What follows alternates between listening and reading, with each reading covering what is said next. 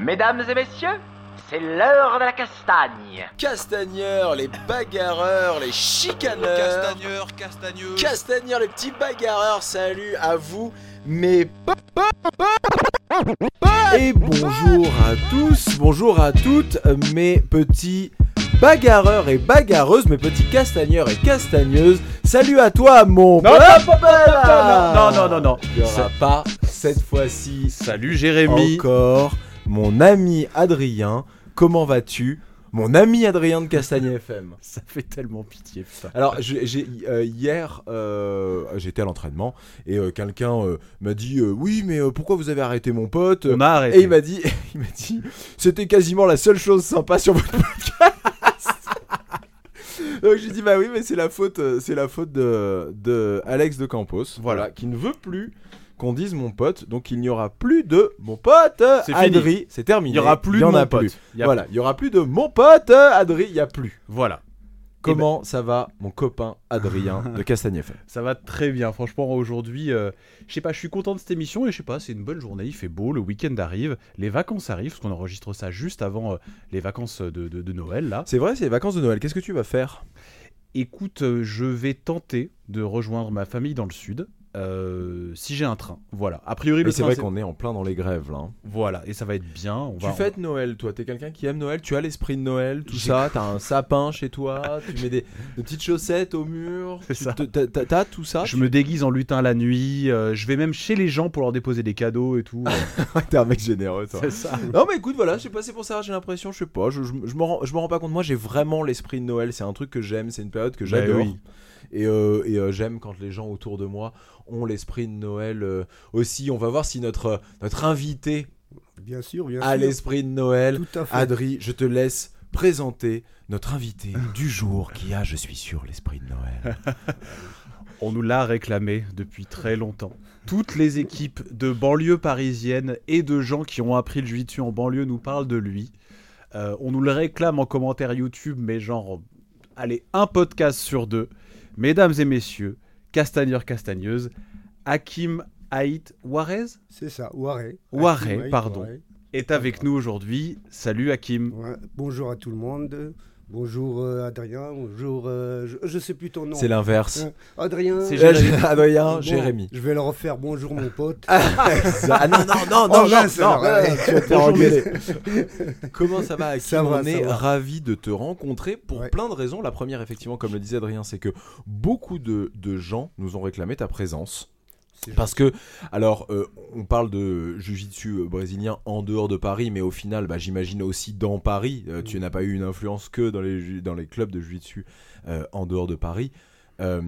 Et euh, aussi parce qu'on ne te connaît pas du tout. Pas du tout. Mais alors, pas du tout. On a même mais pas pris- autant que tu ne nous connaissais pas Ouais, du tout. Et je trouve ça plutôt chouette. Il va y avoir une, ça va être une vraie rencontre. Voilà, euh, mes petits amis castagneurs et castagneuses, vous allez assister à une vraie rencontre. On n'a même pas trop parlé. Ouais, ouais. Quand t'es arrivé, tu t'es assis, tu nous as pas dit bonjour, ni nous non plus. D'ailleurs, c'est le truc horrible. Quand-. Quand on s'est eu au, quand on s'est eu au téléphone, euh, c'est euh, qui qui m'a c'est Babiche qui m'a donné gentiment Oui. tes coordonnées. Euh, il, euh, on a- on- tu m'as dit, je viens, pas de problème. Ma seule condition, c'est qu'il y ait du café. Voilà. Donc on t'a servi le café juste là. Et, euh, et voilà, c'est vrai qu'on on se connaît. Il t'en fallait pas beaucoup. Les ça, bons. c'est cool. Voilà. Vous voulez faire venir Hakim chez vous, dites que vous avez du café. Voilà. ça suffit. Ça suffit. C'est Voilà. vrai en plus. Alors, bah écoute, on t'écoute. Hakim, qui es-tu? Bah voilà, je suis Hakim. non, je rigole. Donc, euh, je suis pratiquant euh, de Jiu-Jitsu, comme euh, certains le savent, depuis maintenant peut-être 20, 21 ans. Donc, j'étais dans les débuts avec tous les anciens qu'on connaît, David Pierre, lui, Olivier Mekausco, et, j'en cite, si j'en cite, il y y, a du monde. Donc, Alors là, tu parles des anciens. voilà. Euh, Adri- Adrien qui tient un peu Mhm. ces comptes-là, qui a un peu là en tête le, le- le- le- le timing général. C'est quoi? Là, on est sur la deuxième génération. Ah, je ça? dirais la troisième. Deuxième et euh, troisième. hein. C'est ça, c'est- en fait- Qui, est- qui était ton prof? Mon prof, euh, à la base, à la base, on était au Cercle Tessier, donc euh, un des seuls clubs de la région, même peut-être de France à cette époque-là. Euh, donc euh, il y avait euh, comme entraîneur, il y avait Patrick Bit- Biton, il y avait Aziz Chirigui et il y avait Alain Nagera. bien ça. sûr avec Feu Derval. Donc voilà. Donc, Qui eux sont la première génération. Voilà, c'était les cadres du club. Voilà, donc nous on est arrivé juste après. Donc la deuxième. hein. On Ouais, est arrivé ouais, juste deuxième. après avec, euh, avec David, il y avait Olivier, il y avait, il y avait Gilles Arsène qui était là. euh, il était là avant. Hein, Gilles- Oui, oui, Ouais, parce que Gilles Arsène, lui, fait partie de ceux qui sont partis à la- on- à la- on- au championnat du on- monde. On, l'a trouvé, euh, on l'a trouvé là avec Thierry Rivas qui était là avant aussi. euh, donc euh, voilà, la deuxième génération. Et puis euh, il y en a pas, il y en a quelques-uns qui sont encore là. Il y en a beaucoup qui ont arrêté quand même. Évidemment. Ouais, En sûr. 20 ans. On, on les voit plus. Voilà. C'est c'est pas facile de tenir le terrain euh, dans le jiu-jitsu à, à un certain âge et avec euh, toutes les histoires, les fédérations, etc. Donc, bon, Hmm. c'est un peu C'était comment Pourquoi Ouais. C'était comment toi quand t'as démarré? Quand on a démarré au cercle, c'était un petit peu magique hein, parce qu'on se retrouvait là euh, par rapport au MMA. hein. donc euh, c'est ça qui nous a attirés. Ouais, euh, il y, a- il y a une nouvelle discipline euh, qui cartonne dans une cage, euh, c'est la plus forte. Et, wow, nous on était, j'étais un petit peu dans ce, ce contexte-là. Moi, dans ma vie, je recherchais, je recherchais l'efficacité, donc boxe, lutte, etc. Et je me suis dit, eh bien, je, je vais essayer. Bon, euh, donc en arrivant là, j'ai j'ai vu des gars qui travaillaient à l'époque dans les- la sécurité du métro, la police, etc. Je me suis dit, T'avais waouh. quel âge là pour recadrer un petit J'avais peu? euh, j'avais 25 ans. 26 Ah, t'étais ans. pas si Ouais. jeune en Ouais. vrai, t'as pas Ouais, commencé non, à non, 15 non, ans. Non, hein. Vu- c'est venu un peu tard. J'étais chauffeur-livreur à l'époque. Et euh, je regardais euh, la revue Karaté Bushido et c'est là que j'ai découvert euh, les articles sur Rickson et c'est ouais, j'ai dit c'est quoi ce bordel Hein, et moi j'aimais pas les sports avec des kimonos euh, comme le judo et tout je me disais oh, oh, c'est pas pour moi ça c'est pour euh, nous c'est plus la boxe et tout c'est des trucs des guerriers hein. kimono il faut faire un salut il faut faire ça ouais. Et là, je, je dis quand même, hein, si le gars, les gars ils vont dans la cage et ils affrontent les autres, il faut quand même aller voir. chose quand même. ouais. Ouais. Et puis, Kimono euh, bon, peut-être, voilà. mais bon. Ouais, au départ, je me suis dit, ouais, je vais faire hein, quelques années, et puis euh, je vais prendre du badaud au sol, et puis je, je vais continuer dans ma voie, là, MMA et tout. Alex. Mais finalement, moi, on est encore là. j'ai lâché la boxe, j'ai lâché la, la lutte, et je suis là. Ça a fait ça à beaucoup Ouais. de monde en fait. Ouais, hein. c'est- un piège. c'est un piège. Et alors toi, tu es connu en fait pour euh, avoir créé, ou en tout cas être prof, tu sais, toi de nous dire, la Urban Team de Aulnay.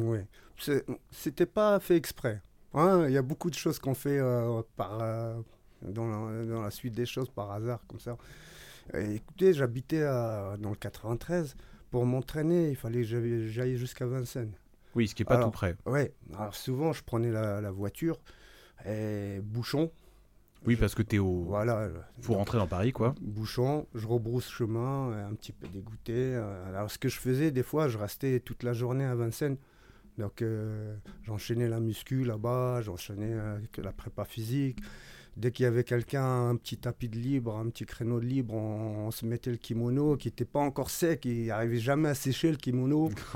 On répétait des. on- ah, C'était pas évolué comme maintenant. hein. On, répétait, on répétait des kilés de bras à droite, à gauche pendant des heures.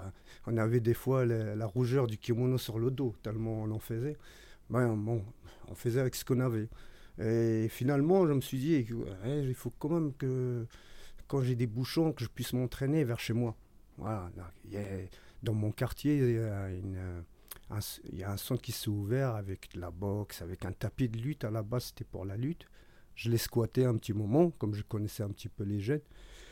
Et Avec qui tu t'entraînais? T'avais pris quelqu'un de ton quartier et tu disais viens je te montre deux trois trucs? Alors au début, c'était avec un sac de boxe par terre. Donc je, rép- voilà. je répétais les mouvements. Avec un sac Voilà. de frappe. Un, sac- un sac de frappe euh, comme partenaire. Je vois euh, maintenant, je vois sur YouTube et tout, il y a des gens qui travaillent avec ça et tout. ça- Ouais, enfin, ça il me travaille fait avec des mannequins quand même. Ouais. C'est-à-dire qu'il y a des bras, il y a une tête, il y a des jambes, il y a des, voilà. des hanches. Moi, c'est j'imaginais, voilà, j'imaginais les, les bras, donc euh, monter, genoux, aller de l'autre côté, les déplacements et tout. Je répétais ça. Je m'en servais aussi pour faire ma muscu. Je le jetais à droite, à gauche. Le pauvre sac, il, il- a pas survécu hein, depuis. Donc système D euh, à fond, Voilà. T'as trouvé D. une salle, t'as trouvé un Voilà. adversaire, Voilà. et voilà. Ouais, et, et c'est un peu marrant l'histoire que je vais vous raconter parce qu'un jour il y avait, euh, il y avait euh, deux, trois, trois, ils étaient trois jeunes qui, qui s'entraînaient là, qui étaient, euh, qui étaient en train de faire un semblant de MMA. Ils, étaient euh, inscrits chez Daniel Cognam. ils se retrouvaient euh, dans le même cas que moi. Quand ils, avaient les bouchons, ils, ont découvert cette salle, on va s'entraîner là-bas. Alors je les voyais faire, avec- essayer de faire des clés de bras un peu euh, n'importe comment et tout. Et, moi, ils me voyaient euh, travailler de mon côté, ils se disaient, oh, bon. Ils ont demandé à un gars, tu le connais, gars ils sont venus me voir, c'est ce que tu peux nous montrer. Et c'est parti comme ça. Ah, et ces trois gars-là, C'était tes, tes- tes les premiers, élèves. Voilà. Eh oui. J'étais, euh, j'étais euh, même pas ceinture bleue. hein, euh, et à l'époque, il existait une, une ceinture inventée par feu euh, Maître Derval qui entre la bleue et la blanche, la blanche bleue. Ok. Ouais, comme- un voilà. peu comme au judo, quelque chose du genre, ouais. voilà. Euh, La ceinture du Yosuken Budo, si vous connaissez un peu. La, ouais, la, la blush. euh, La, voilà, blush. La blush. Elle est connue. J'étais blush. Ah, exactement. J'étais blush. Voilà, donc euh, ces trois, il y avait euh, Zouir, il y avait euh, Baki, je sais plus qui était là encore. et, et ces gars-là, ils, ils sont devenus, ils étaient devenus très forts. Zouir, d'ailleurs, il est entraîneur à- en Arabie Saoudite. Ah, encore aujourd'hui? Ouais, il a son club là-bas, son école. À l'époque, moi, euh, les anciens, ils connaissent Zouir. hein, toutes les compètes, il était phénoménal, hein, comment, comment il tournait. Parce que ces, ces petits jeunes-là venaient du hip-hop à la base. Donc, ils avaient toutes les bases. euh, Des mouvements, de la mouvements coordination. tout, ouais. Puis le gainage, le physique de, de- Alors, de- du breakdance, voilà. c'est assez dingue. J'ai essayé de le sweeper une, deux fois, il retombe sur ses pieds. J'ai dit, wow, c'est quoi ça? Et puis euh, voilà. Et, un jour, ah, av- Avant qu'on a commencé, on combattait pour le cercle Tessier pendant les premières années, puisque j'étais euh, là. Et puis finalement, on a dit, on va faire notre petite équipe. Ils ont trouvé ce nom, c'est pas moi qui l'ai choisi. C'est les, gars, ouais, Urban Team, c'est tendance anglais, international, parce qu'on s'est dit, on veut, on veut sortir de la France. Donc euh, il faut que ça soit international. Ah, tu voulais des élèves du Ouais. monde entier, quoi. Non, pas ça. Parce non. que t'étais blush, tu savais Ouais, que t'allais non. attirer de l'élève, Non, quoi. c'est- c'était parce qu'on s'est dit, c'est c'est pas du tout ça. On s'est dit que le jujitsu allait devenir international. Ouais. Tu vois. C'était pas un mauvais pari. Et voilà. Et, et Bah, que- il l'était déjà, hein. et- et on s'est même dit qu'un jour, les noms des techniques de jujitsu, ce sera en anglais. Ouais. Et ben voilà, donc on avait raison. C'est- on arrive là. Mataleon, on le dit plus, euh, hein, on dit choc maintenant. hein, tu vois. Ouais, ouais, donc, euh, C'est fini. marrant parce que je crois que les Brésiliens, pour les clés de bras, alors les Brésiliens qui nous écoutent pourront nous dire, ils disent armlock, eux. Oui. Ah, Nous, on dirait armbar ou clé de bras. Ouais. Mais les, les, les, les, les Brésiliens, alors bon, alors que c'est leur technique à eux, Ouais. disent un mot anglais. Bon, Ils ouais, disent pas ouais, juji comment Ils disent pas juji. Ouais, là on dit plus juji. nous, Quand même, moi, sur les clés de bras, on Ouais. dit plus juji, quand Ouais. même. hein. Bah écoutez, amis brésiliens qui nous écoutez, on sait que vous êtes extrêmement nombreux. Hmm. Dites-nous, au. Brésil, Hein comme... non mais comment au Brésil on dit clé de bras vrai. Voilà, c'est quoi le plus usuel Je pense que les trois se disent. Oui, c'est ça, on se comprend de Ouais. toute manière. ouais, on se comprend. ouais, ouais, mais c'est vrai que ça devient de plus en plus anglophone. hein. Ah c'est Ouais. sûr. Ouais.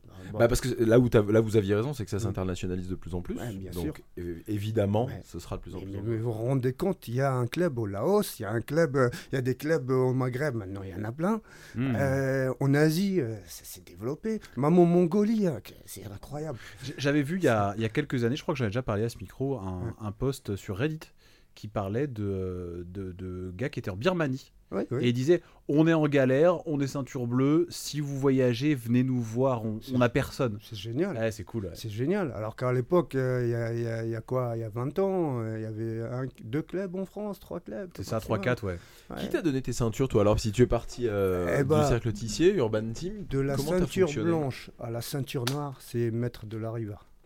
Voilà. De... Voilà, Donc, euh, boum. Mais alors, Voilà. comment, comment tu fonctionnais? C'est-à-dire que tu partais euh, moi, deux mois de l'année euh, au Brésil? Ce, ce- maître-là, c'est pour moi est un être, c'est un homme exceptionnel parce que bon, voilà, il m'a jamais demandé à moi de m'affilier à son nom ou quoi que ce soit, et il m'a toujours considéré, on se considère comme, voilà, c'est une- des amis.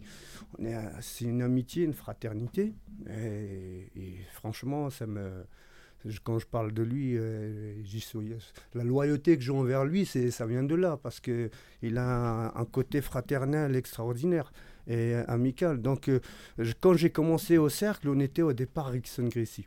On rappelait, j'étais fier, hein, parce que Rickson, oh. Ouais. et d'un coup, euh, on est passé pour je ne sais pas quelle raison, Bérine. Ça me dérangeait pas, j'aimais, j'aimais Pour des bien. raisons de ceinture, Euh, tout simplement. oh, je sais pas. Bah, Ouais, Flavio pote. Bering, il y avait besoin, enfin ça c'est Gilles Arsène Mm. hein, qui nous en avait parlé à ce Mm. micro justement, il y a un moment il y avait euh, bah, deux trois personnes qui avaient besoin de ceinture noire. Et Bon. euh, bah, il Voilà. fallait bien aller voulais- là où on pouvait les Je voulais, récupérer. je hein. voulais pas aller dans la polémique, mais bon. Mais euh, c'est pas un voilà. problème de polémique. Aujourd'hui, aujourd'hui, il y a prescription. Je veux dire, enfin. Ouais, on- voilà. tout- Bon. tous les gens qui ont eu la ceinture noire aujourd'hui sont vraiment ceinture noire. Ouais, Tu vois ce que je veux dire Donc, euh, bah oui, bah c'est une époque où c'était un peu plus freestyle que maintenant. ouais, bah voilà. Donc euh, il y a toujours eu, au niveau des grades, il y a toujours eu une politique. Voilà. Hmm, bien sûr. de le dire. Donc politiquement, on est passé Bérine. Ouais.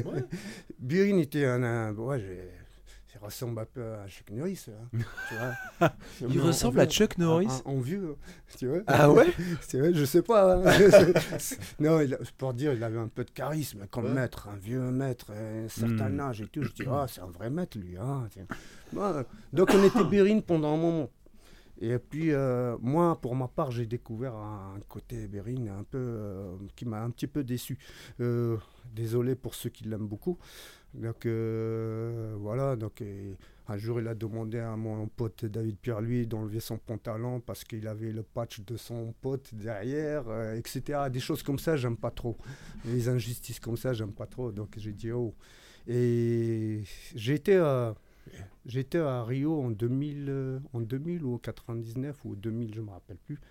Et là, je cherchais, en fait, je voulais aller m'entraîner chez, euh, Fred- avec Fredson Paxaon, je sais pas si vous connaissez.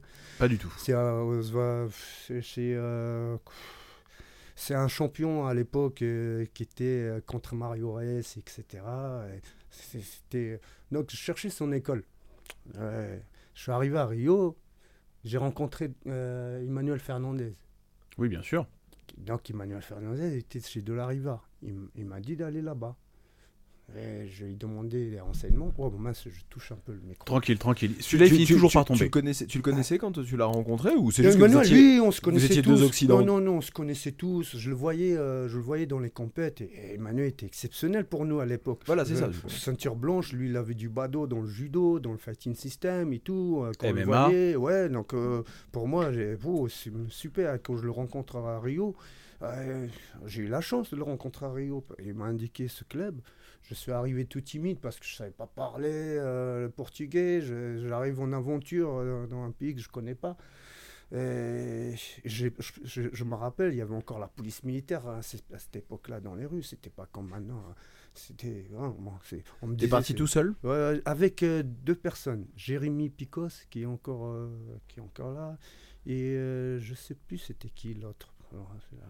Ça date, ça date. Voilà, j'ai rencontré des Français là-bas après. Donc, arrivé chez De La Riva, ah ben, je ne le connaissais pas, hein, De La Riva. Je, Ouais, Tu vais- savais même pas qui, qui était Ouais, quel maître, qui, qui, était qui ouais, en fait à cette époque-là. J'arrive là-bas. euh, ça aussi, c'est une histoire, euh, c'est une histoire marrante parce que j'arrive, je vois, je regarde, il y a des gens qui parlent en portugais dans la salle. Je vois un gars balèze avec une ceinture noire avec des barrettes dessus. Je dis ça doit être lui. Ah, de la riva, il est tout petit, non Ouais. De la riva, il était en train de nettoyer la salle avec son petit balai, avec son petit euh, essuie-tout là. Et, et finalement, non, c'est le gars qui nettoyait la salle, euh, le maître. C'est drôle. Ouais, ouais, voilà. Donc ça m'a, j'ai kiffé cette image. Et puis euh, voilà, depuis euh, tous les ans, j'y allais deux fois. Des petits séjours. hein. Il y en a qui y allaient deux mois d'un coup. Moi, je pouvais pas. hein, parce que euh, Tu travaillais? Non.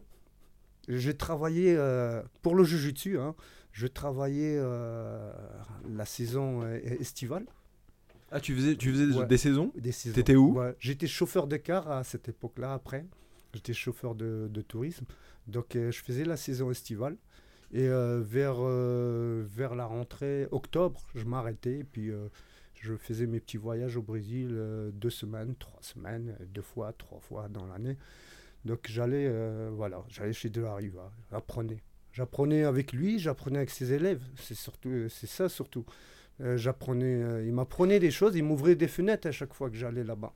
C'est pas des techniques qu'il m'apprenait, il m'apprenait à- un jeu. Hmm. hein. Quand j'allais là-bas, Ça devait être quelque chose Ouais. d'incroyable à une Ouais. époque où il n'y avait pas trop internet. Tu voyageais, tu revenais avec des techniques C'est ce que je, que voulais, que je demander. Comment, tu, euh, comment tu transmettais ça après? C'est-à-dire que euh, c'était, c'est, euh, je crois, Manu Fernandez qui nous disait qu'il notait, il avait un Oui. carnet dans lequel On- il notait, on quoi. notait Parce que tous. sinon, euh, On notait tous. Tu l'as encore ce ouais. carnet? Non, non, non. C'est dommage ça. C'est vrai, hein. On notait, on faisait des dessins, des croquis, des, des- et, et on passait des nuits à, à visualiser. La visualisation était importante. Parce que, une fois, je me rappelle, euh, il y avait un cours spécial. euh, il faisait un petit- À l'époque, c'était sur la, la X-Guard. Je dis, c'est quoi ce machin? Hmm. en fait, ils étaient en train de répéter toutes les, les, les sweeps en XR. Et, et- et puis, ouais, ouais, il faut que je retienne. Concentré, hyper concentré, pas le temps de noter. Je retiens dans ma tête. Et puis, euh, et je marchais dans la rue comme un fou en train de, de- de répéter dans la tête les images. Il faut que j'arrive à, à la chambre et noter. Euh, tu vois, c'est un, un peu comme un, on a un trésor dans la tête. Il faut pas le perdre. Il faut, il faut vraiment que je m'en rappelle. Ouais, c'est- Parce que la prochaine fois, il faudra traverser l'Atlantique. et Ouais, non, mais il fallait. Pourquoi, il pourquoi tu faisais ramener. ça Ouais. Pourquoi tu faisais ça Parce que tu avais un travail, t'avais... Manu était combattant, euh, il y a- euh, Aziz Cherigui, euh, on l'a eu euh, voilà, la dernière fois, nous dit Je savais que j'allais faire ma vie avec ça. Toi, tu avais un travail, tu faisais... Ouais. Pourquoi tu faisais ça? Par- pour l'amour du l'amour du combat. Oh là J'étais pas. L'amour de la Vous, bagarre. vous pote. savez, moi, j'ai vécu. euh, tu, tu, tu aimes tu aimes te alors attends parce que là ça sonne, ça sonne hyper négatif tu aimes Ouais. te battre ou tu aimes l'art du combat? Ouais, Il y a les bagarreurs et il y a les combattants. tu es quoi pas- toi? Combattant, c'est pas bagarreur. tu es quoi Ah, toi? Je suis un combattant dans l'âme. Je euh, euh, comme je vous dis, euh, j'ai vécu, j'étais adolescent dans, dans les quartiers. À l'époque où les gens s'intéressaient à, à Nintendo et tout, moi je lisais Minamoto Musashi. Les- tout ce qui est japonais, tout ce qui est samouraï, tout ce qui est voilà. Donc je m'intéressais beaucoup à l'art du combat parce que je, je pensais, je me disais, je viens d'un peuple un peu fier, hein, les Berbères. Et nous là-bas, quand j'ai vécu là-bas petit, j'allais à l'école, c'était tous les jours des bagarres. Et la bagarre, c'était pourquoi? C'était pour devenir chef du groupe. Donc ça changeait, hein, des fois, des fois Le chef de meute. ouais, et tous les jours, c'était bah, quand l'autre était en forme, il venait te, te dégommer. Et, et toi, tu, tu prends la rage le lendemain, tu le dégommes. Et, mais c'était bon, bonhomme il y avait Ouais. rien il y avait rien de il y avait Non. rien de vicieux c'était bonhomme pas vicieux. on Les, parents, les parents s'en occupaient pas parce que tu as ramené ta mère chez l'autre, c'était la, la, la, la honte. la C'est- honte C'est absolue fini, tu- c'est fini. Donc, euh, Bah, ça- t'étais un peu ça- bagarreur alors quand même. J'aimais ça parce que Oui, mais il y avait une Le- raison, c'est ce qu'il explique, c'est-à-dire qu'il y a des gens qui sont bagarreurs et quand, quand tu es bagarreur, de ce que j'entends et comprends, t'as pas forcément de but, t'es juste un emmerdeur en fait. euh, oui. Là, là, clairement, là, c'est ce Bah. qu'il a dit. C'est-à-dire qu'il y a une espèce de, il y a une espèce de recherche derrière et même jeune, en Ouais. fait, c'était, il fallait être le chef de Bon. groupe. c'est ça. Arrivé en France, ça a continué. hein. C'était une Bagarre loi, dans- quoi. Dans, dans Ouais. les bagarres dans les écoles, j'étais, euh, j'étais une peste. T'étais là. J'étais une peste. Euh, mais je me, attention, je me bagarrais avec la peste de l'école. J'allais pas chercher. Donc t'arrives en prison, tu trouves le plus fort, tu le Ouais, défonces ouais, et tu dis voilà, maintenant on, deux, on voit. Ouais, ouais, voilà, on se défonce jusqu'au bout, tu vois. c'est- voilà le caractère de merde. Et en plus, j'avais un sale caractère, je l'ai toujours, je pense. Donc, Oui, un peu, hein, c'est vrai. Ouais. on veut pas Ouais. te. On va essayer de finir rapidement ce podcast parce que là on se sent un peu. Ouais, euh, un caractère compliqué Donc, quand même. le truc, c'est de se dire, si un jour je vais tomber sur un 1, il vaut mieux être Ouais, prêt. ouais, Un Il vaut mieux se préparer. D'accord? Ah, Je vous ai dit, euh, après, j'étais chauffeur-livreur. Les chauffeurs-livreurs et ceux qui travaillent sur la route, c'est y a pas plus. On devait se battre au moins une ou deux fois par semaine. Non. Ah, je te jure. Avec qui Avec d'autres conducteurs, hein, tu sais. Ah bah, franchement, euh, si vous euh, cherchiez, si vous cherchiez quelque chose à faire dans votre vie, si vous aimez ah la route, ouais, non, mais, foncez dedans, hein, les amis. hein. La route est Parce violente. que ça donne envie. Mais C'est c'est vrai. hein. Genre en gros, t'étais du style on klaxonne, vas-y on se met sur Ouais, le côté, on ça, descend, c'est ça. On y va. Euh, même suivre le gars pendant des kilomètres. Ah, non. et- non, mais j'étais fou. J'étais fou. J'ai fait des s'arrêter sur l'autoroute pour aller taper. Mais non, mais c'est. c'est Non, c'est vrai, vraiment, t'étais Ouais, vraiment non, comme je ça. te jure, je te jure. C'est pas beau ça, Kim, non, c'est quand pas même. beau. Ouais, c'est ta- c'est pas beau. Et Jujutsu m'a beaucoup changé. Voilà. Évidemment, Voilà. évidemment. Donc le Jujutsu on devient plus, plus humble. Euh, Je pensais que j'étais le plus fort. Donc euh, Superman. Donc euh, ça, je parle avant 20 ans. hein. Oui, oui, on a bien ouais, compris, voilà, ouais. Oui, oui, non, non, non. Donc, euh, mais après, euh, ce côté-là est resté dans ma tête. Ça veut dire que j'aimais. Je, faisais de la boxe après. C'était avant, la, avant le jiu-jitsu, la boxe, tous les sports de combat. Et, et je- et c'est là où j'ai vu qu'il y avait des plus forts quand même. Ah oui, Hein là, une fois. Un, un papy qui m'a, quand je dis un papy, un cinquantenaire, moi j'arrive. Ah, mais toi, à l'époque, c'était un papy ouais, pour toi. Tu vois, à 19 ans, euh, et le, le papy euh, qui me met la raclée en boxe. euh, Là, euh, tu comprends pas, quoi. Je dis, mais je l'aurais rencontré dans la rue, il m'aurait dégommé. lui. je suis tombé, heureusement que je suis tombé que sur des gars préparés, pas préparés. hein. Bah oui. Ouais, ouais, bon, ouais, c'est là tu te dis, ah ouais, finalement, j'ai, fait, j'ai fait le con. J'ai fait le con parce que les gars que j'ai rencontrés, je me sentais fier. Parce que, mais ouais, j'ai, t'as vu, je lui, je lui mets la. ra- la je lui mets une- une- un- Alors un qu'un mec vraiment préparé, en fait, il t'envoyait en eu. l'air. quoi. Je l'aurais pas eu parce que j'étais un piètre euh, bagarreur en fait. Tu vois, j'étais le bagarreur. Et c'est pour ça, avec l'entraînement, la boxe, la lutte, on devient des combattants.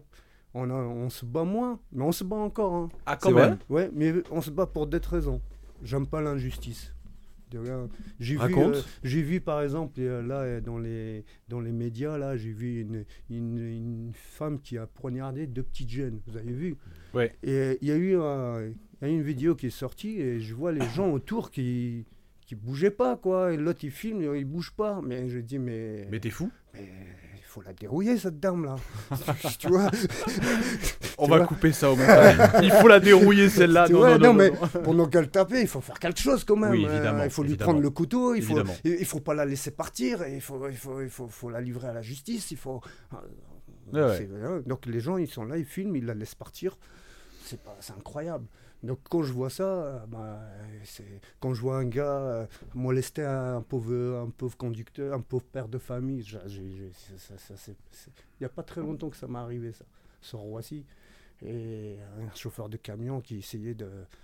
Mais ça, c'est ça, c'est les routiers, ça. Mais attendez, Les- C'est un peu les cow-boys de la route. c'est moi qui a pris une dérouillée, c'est moi qui a pris une dérouillée, parce que le gars, Ah bon? pas par le gars. Parce que le gars, le gars, merci le jujutsu, parce que j'étais remonté sur lui en train de le maîtriser, et il savait pas ce qui lui arrivait. Un jeune qui, qui s'est mis en garde pour me dégommer. Et et quand j'étais sur T'as lui, plus on montait- l'âge, Hakim, évidemment. Heureusement qu'il y avait le jujitsu. T'as des t'as plus enfants. Véridique, je vous le jure. hein. Quand j'étais sur lui, je me suis pris des bombes lacrymogènes dans la tête. Tout est moment. c'est- Je sais pas d'où ils sont sortis. Il y avait des flics qui faisaient un barrage routier dans le coin. Ils me sont tombés dessus. Alors que toi, tu défendais ce père de famille. bah, ils m'ont dit, mais c'est comme ça, c'est parce que. Bah, ils ont raison. Ouais, Ils ont raison. Ils ont raison. C'est ce que je leur ai dit. hein. Ils ont raison, mais. euh, Oui, c'est chiant pour toi. C'est relou. C'est relou, mais ils ont raison. Ouais, je leur ai dit, ouais, c'est votre façon de travailler. c'est hein. Mais il faut- n'y avait pas besoin de, de me la décharger, la, la, la bonbonne. Et- et moi- et, dès que j'ai entendu, euh, j'ai vu les uniformes, j'ai entendu arrêter. j'ai levé les mains. J'ai levé les mains et, et j'ai reçu quand même. euh, Ça va, tu, tu le dis plus, t'en rigoles quand même, ça va. ouais, j'en rigole. Ouais, toutes les, les- Oh non, quand ça se passe bien, j'en rigole. T'aimes pas Ouais. l'injustice. Non, je déteste l'injustice.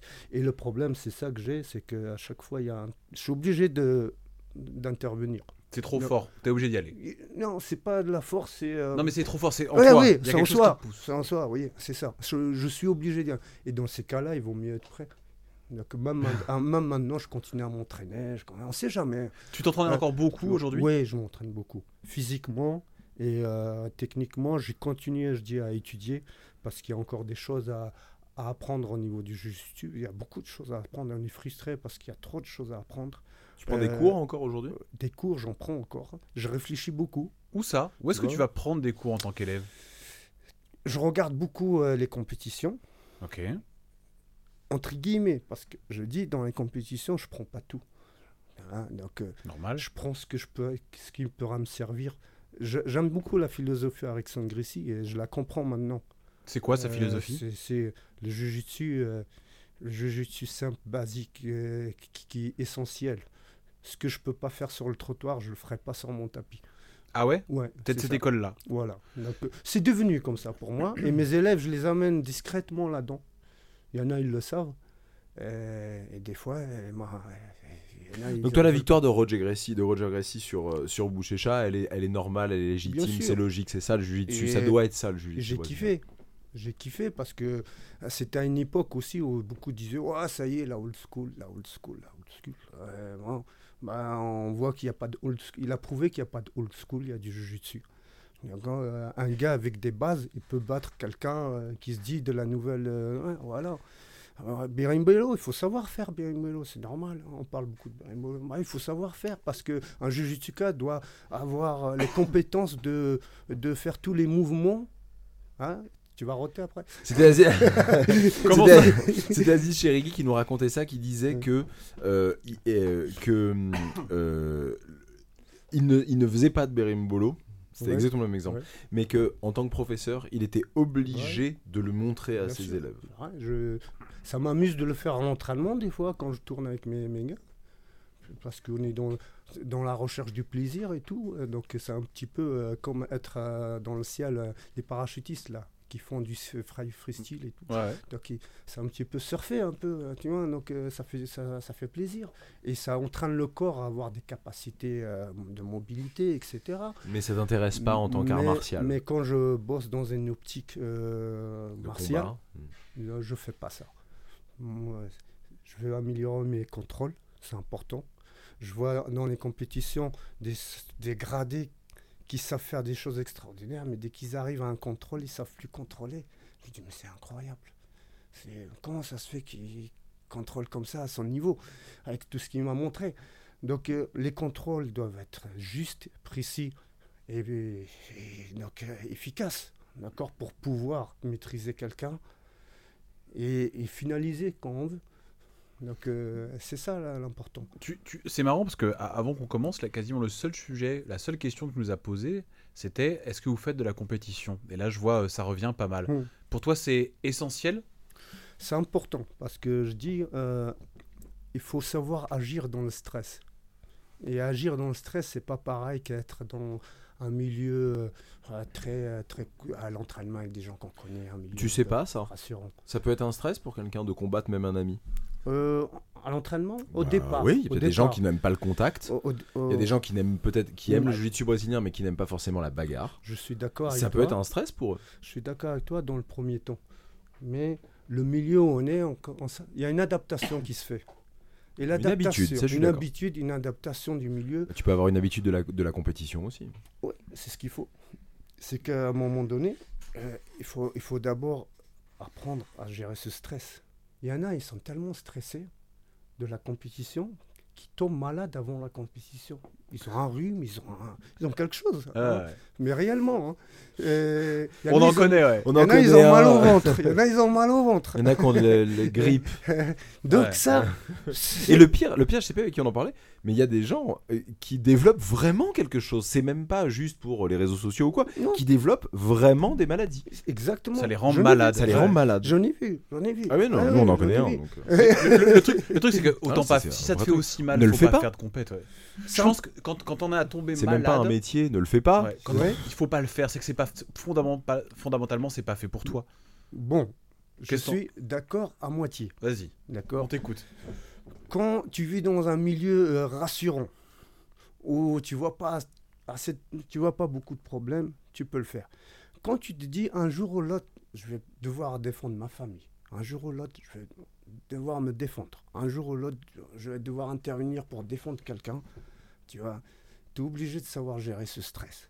Ce stress, il fait mal. C'est un peu le, le pompier qui a peur du feu, mais qui y va. Qui, ouais. qui sait- Mais qui tu vis avec ça tout le temps. Tu vis tout le temps avec ce. Il va, il y a un moment où je vais devoir me bagarrer? Bah parce que j'ai juste j'ai des exemples, j'ai des amis qui sont bah donc dimanche là, une on fait une prière sur un gars qu'on a enlevé, qu'on a assassiné et qu'on a fait disparaître le corps. Donc euh, Dimanche qui arrive là, dans deux jours. ouais, voilà. Oh là. Donc, Un ami à toi? Moi, une connaissance. Connaissance. Voilà. Donc, c'est pour vous dire, c'est le petit jeune qui s'est fait dé- dégommer sur le canal de, de l'Ourcq à, à, Noi- à Noisy, à, à Noisy-le-Sec. C'est pareil. Donc, je me dis, hey, le monde est violent chez nous. Le monde est violent.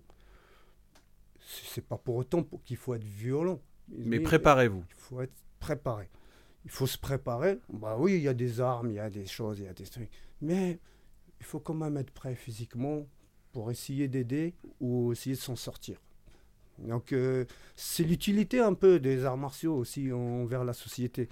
euh, on est dans un contexte quand même aussi euh, qui, est, qui, est, violent, surtout au niveau politique. Niveau, donc, ouais, c'est marrant, t'es es la première personne à nous raconter. Alors, je pense que beaucoup de gens pensent comme toi, honnêtement. c'est vraiment pas dénué de sens. Mais t'es la première personne à tenir ce discours, à ce micro. Ça, pour moi, c'est important dans, dans, dans, notre rôle de d'arts martiaux, de pratiquants. Parce que moi, je, je, vis dans un milieu, je dirais pas qu'il y a des morts tous les jours, mais un milieu qui peut basculer de non mais s'il y a Aulnay voilà, pour, ceux qui ne euh, connaissent pas hein, c'est pas euh, le meilleur endroit sur terre hein. non mais soyons honnêtes hein, c'est un, il y a beaucoup de gens euh, honorables qui y vivent. Bien sûr mais ça n'empêche pas le oh, voilà donc après c'est tous les quartiers tous les tout même dans Paris il y a des, des, lieux comme ça où il y a où il y a des, des choses malheureuses qui se passent hmm. et puis voilà donc dans ces cas là ils vont mieux, vont mieux être préparés quand des enfants Ouais, oui. Ils font quoi, eux, comme sport? Ben, rien. Ils sont pas prêts?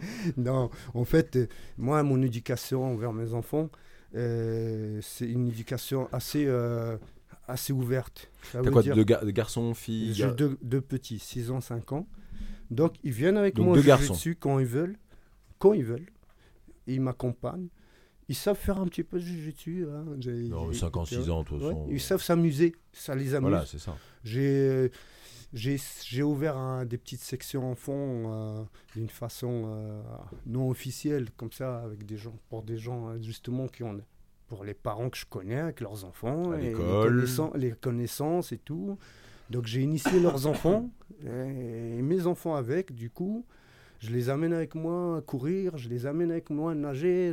donc ils, ils, aiment faire le, le sport, c'est pour eux c'est normal, c'est leur vie quotidienne. Leur maman, elle fait du sport. Donc, euh, pareil. Elle, fait quoi, ta femme? Haltérophilie. D'accord. ah ouais Bon, pour se défendre, c'est pas forcément ce qu'il y a de plus. Euh. Elle, elle, fait un peu de boxe avec moi. Voilà, d'accord. Donc, euh, elle aime bien les sports de combat. Elle aussi, elle est consciente de ce, du fait qu'il y a du danger, parce qu'elle s'est déjà fait agresser. Euh, par un conducteur. D'accord. C'est vraiment des. Euh, c'est les pires. Alors tu te rends compte, un gars qui sort de sa voiture, qui tape une femme. Une femme, faut vraiment être le fils de hein, personne. Et c'est là que tu dis. Ah, voilà. Bon, faut être chaud, Et c'est tu dis quand même, ce gars, il mérite une, petite, euh, hein, une petite leçon quand même. Donc voilà. Donc, ce que j'aimerais moi, c'est que tous les gars qui pratiquent comme nous, qui, quand ils voient des injustices comme ça, qu'ils sont, ils sont capables d'intervenir. Si tu passes devant une injustice, un gars qui tape une, meuf et que tu fais rien, mais franchement, quand tu es sur ton podium avec ta médaille, ne sois pas fier. voilà, tu vois. C'est une belle façon de dire les choses. Euh, Après, c'est dur, tu sais, d'avoir du discernement dans l'action. C'est encore autre chose, tu vois. Bien sûr. La, faculté à se dire, je vais aider, aider la bonne personne, parce que tu sais pas forcément ce qui s'est passé. Mais donc voilà. Et puis tu peux vite, tu peux vite terminer en prison bêtement. C'est vrai. Parce que tu sais, euh, moi, alors, je ne sais plus qui, euh, c'était en m'entraînant, un mec qui m'expliquait ça. Euh, il s'était embrouillé avec un mec qui l'avait, bon, d'après ce qu'il racontait, 100% hein, cherché. Il l'avait juste fait tomber et contrôler. Et il s'est pris genre du sursis, quoi. et genre, j'étais là, mais c'est hallucinant, tu l'as même pas tapé. Bah, et, c'est toi, et lui qui l'a cherché. Mais bon, En, termes de, en termes de respect de la loi. Mm. en termes de respect de la loi, c'était lui qui était en tort. Et il faut faire attention à ça hein, quand même. Non, c'est compliqué. C'est compliqué, mais il faut pas se poser cette question. Vas-y, pourquoi Il n'y a pas d'attention. Dis injustice, tu, injustice, tu le injustice, tu, agis. Et puis après, tu le. Injustice, tu agis. Si tu as des conséquences, bah, tu les assumes. C'est malheureux, mais tu agis. Injustice. Parce que si c'était ta mère ou ta sœur, tu aurais aimé que ça soit quelqu'un C'est vrai. Voilà. T'as raison. C'est vrai, c'est vrai. moi, je suis un grand défenseur. moi, je suis euh, franchement, de ton côté, je trouve ça normal. Moi, je suis un grand défenseur de l'état de droit. Même une injustice envers moi, en fait. Hmm. Après, tu vas me dire, là, mais il y a un côté, euh, c'est moi qui juge si on est injuste envers moi ou pas. Mais il y, a des, y a des trucs. Euh, un truc qui m'est arrivé il y a pas longtemps, je, refuse en fait qu'on. c'était pour cette malheureuse Tchétché. Je refuse qu'on rentre dans ma chienne, même s'il m'a dit que c'était pas fait exprès, euh, en scooter et tout ça. Elle aurait, ah pu, aurait pu la tuer. Ah, bien sûr. Et pour moi, c'est injuste. Il roulait à moitié sur le trottoir et tout. Pour moi, c'est injuste. Bah et ben ouais, je peux ça, on peut pas laisser passer. Mais non. moi, je suis vraiment ça. Après, tu vas intervenir verbalement. Bah, le gars, s'il il monte, bah, il va monter, il va enlever son casque, Eh bah, t'es là, t'es prêt. Hein, donc, J'étais au euh, téléphone avec Kenji quand c'est arrivé. ah, voilà. Crois qu'il a assisté. Jérémy a l'enregistrement Il de assisté lui en train de s'embrouiller. ouais. Mais souvent, quand ils sentent que t'es prêt, ça va pas loin. En fait, ça ne va souvent- jamais loin. Je suis complètement d'accord. Voilà. Ça, on l'a, on l'a dit et redit, effectivement. Quand t'es face à un mec qui dit bah vas-y viens, généralement ça calme. Voilà. Ou alors même pas vas-y viens, genre quand tu vois un mec qui est très très sûr de lui, il vaut mieux. Souvent ceux qui aboient fort, on connaît le, Voilà. on connaît le truc, ceux qui aboient ils sont pas. Et des fois, ça part. Et voilà. Donc, euh, c'est- quand c'est parti, c'est parti. Mais ce qui est bien, ce qui est rassurant de faire du en faisant du jiu-jitsu, en pratiquant, ce qui est rassurant, à l'époque, je faisais la boxe taille. Quand ça partait en bagarre, il y avait du sang. Ah, C'était Ouais, ça. c'est relou, ça. C'est relou. Maintenant, ce qui est rassurant. Non mais c'est chiant parce que t'es pas là. euh, je suis d'accord. Enfin faire mal. Déjà premièrement, moi je déteste Voilà, me battre. bien J'aime pas ça. Mais surtout en plus, t'as pas envie toi de te faire mal. Parce que Ouais, les points, les, Ah oui, tu mais- fais faire mal. Et faire mal, je- ça, Mais non. non, mais non, c'est pas. Mais en sachant que tu peux maîtriser, Ça, je trouve ça plus intéressant. C'est super. Et ridiculiser un peu. C'est super. Du Parce coup, qu'avec les jiu ouais. tu peux ridiculiser les du, du- quelqu'un du qui coup sont- euh, la frontière d'y aller, ça te gêne plus. Ouais, ouais, ouais. Tu vois, euh, c'est un peu ça. Donc, euh, euh, ça arrivait, ça m'arrive plusieurs fois. Il n'y a rien eu. Le gars, il s'est relevé, il a compris, il est parti. Ouais, c'est Tu clair. vois Il m'a- il y en a un, une fois, il m'a même dit ah, Tu t'entraînes où Tu vois C'est euh, des bons Parce joueurs. qu'il veut, il veut venir s'entraîner. Il est pas venu. Non, mais Ça aurait été une belle histoire. Je, je l'aurais pas aimé, je l'aurais pas accepté. C'est ça le truc, Ah c'est que ouais c'est toi le prof. Ouais. Ah, Envoie-le ailleurs, mais pas Non. chez toi. Si euh, j'ai dit, si je vois un de mes élèves, justement, les injustices que je défends, si je vois un commettre une, jamais il rentre chez moi. J'entraîne pas les gens euh, pour euh, s'en servir pour commettre des injustices. T'as combien d'élèves aujourd'hui? Peu. Il y a une époque, je suis monté. Parce que jusqu'à c'est ce que j'allais 300. dire. Tu fais, bah, c'est ce que j'allais dire. Tu fais partie des clubs, des gros clubs Urban. parisiens. Hmm. Euh, Vincent Nguyen nous racontait que c'était chez toi quand même qui Ouais, venait. ouais, ouais. Et il en a, il en parlait avec beaucoup de. euh, Ouais, mais à l'époque, c'était et- pas pareil.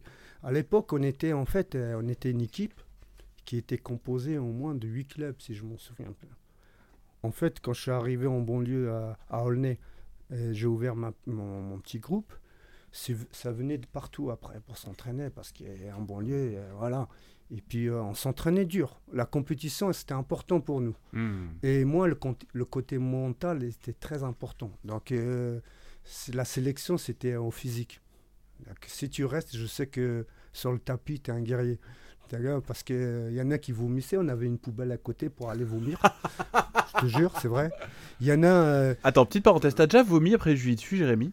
Moi jamais, hein, ça m'est jamais arrivé de, de- Ah, voilà. de pousser le truc euh, jusqu'au bout. Une fois, j'ai failli vomir. Mais failli. Entraînement, j'en ai déjà parlé aussi. Ici, à un entraînement avec Bichente Lizarazu, j'ai failli vomir. Vraiment, hein, après l'échauffement. Ah oui, je crois qu'on a déjà parlé. On ouais, j'ai- blanc, je me suis dit je vais mal finir, là je suis pas bien du tout, puis après en respirant j'ai bu un coup. Ma- après, Manu au fond, qui bosse que Manu bosse à côté. Manu, t'as déjà vomi en faisant du jiu jamais Ah, non bah, plus. ok, euh, d'accord. Mais Manu fait pas de jujitsu, donc. euh, Ah ouais? Je sais pas. Manu, tu fais du jiu ou pas? Viens, viens, viens. ouais. Ok, il Ah veut ouais, pas. T'as vu, on l'insulte et après il veut pas venir, hein, c'est fou. hein. C'était ardu. Parce que pour moi, vomir et continuer l'entraînement, je respectais. Mais Ah, déjà aller pour le s- partenaire, voilà. tu vois. aller s'asseoir euh, et lâcher l'entraînement. Ouais. Ouais, tu sais, euh, les odeurs, euh, même sans vomir euh, après l'entraînement. Ah oui, quand on s'entraîne Ouais, pour ça, il faut du savon. Exactement. Exactement. Et on est là, Dieu merci. Et alors, quelle a été la grande, grande époque de la Urban Team? C'est quoi le moment où Bon. t'avais 300 D- personnes, donc- 8 donc, clubs? Voilà, donc ça arrivait. J'avais un petit tapis de lutte, 8, mètres sur 8 mètres, je crois. On avait. Ouais, on, on s'arrangeait quand même. Mais après, il y avait d'autres clubs qui venaient à Kim. J'ai ouvert une association. Est-ce que tu peux nous aider Et parce que Voilà. t'étais le seul qui avait des techniques, on va dire, euh, euh, euh, nouvelles, saison après ça. saison. on était, on était un petit peu en avance. Je me rappelle une fois, on faisait, on, faisait, qu'est-ce qu'on faisait ce jour-là? Je me rappelle toujours ça. Et on fait, je crois que c'était de la X-Guard, non C'était, ouais, c'était de la X-Guard qu'on faisait. Il y avait Laurence Cousin qui, ve- qui venait chez moi s'entraîner à Aulnay. Et euh, elle me dit, ouais, c'est de la X-Guard. Je, ah, je savais pas, ça s'appelait comme ça. je sais pas ce que c'est. Je c'est- pas très important je, le nom. je hein. savais pas que ça s'appelait comme ça. Et donc, elle m'a fait découvrir le nom de la X-Guard. Que Je tu lui montrais. Ouais, que on travaillait. Elle était là, Mhm. elle regardait les élèves travailler ça. Donc, euh, ouais, c'est- on, on était toujours un petit peu euh, en avance hein, dans la recherche. Et puis, euh, j'avais des gars prêts physiquement à cette époque-là. Parce que maintenant, c'est autre chose. D'accord Au niveau préparation, j'ai beau. C'est mon métier, là. hein. Je me suis formé en préparation physique. Je suis coach aussi. Donc, euh, j'ai beau faire. Je peux pas faire de miracles. Parce que maintenant, il y a les produits, il y a- beaucoup de choses. Voilà. Donc, euh, je peux t'amener loin dans la préparation physique, mais pas au-delà des produits. Pas. C'est très présent en France? Ouais. ouais. Moi, mon ceinture blanche, les gars, ils prennent. Mais ils s'en foutent. Ils sont En très- ceinture ils, blanche. ils sont, ils sont fous et imbéciles. Comment Voilà. tu le sais? Parce que c'est facile de dire euh, oui, euh, des ceintures blanches. Enfin, et moi, alors après, peut-être que j'en connais, mais j'en connais pas Ouais. euh, qui, qui prennent, qui prennent des substances. Euh, co- comment t'en es sûr? Comment tu le sais?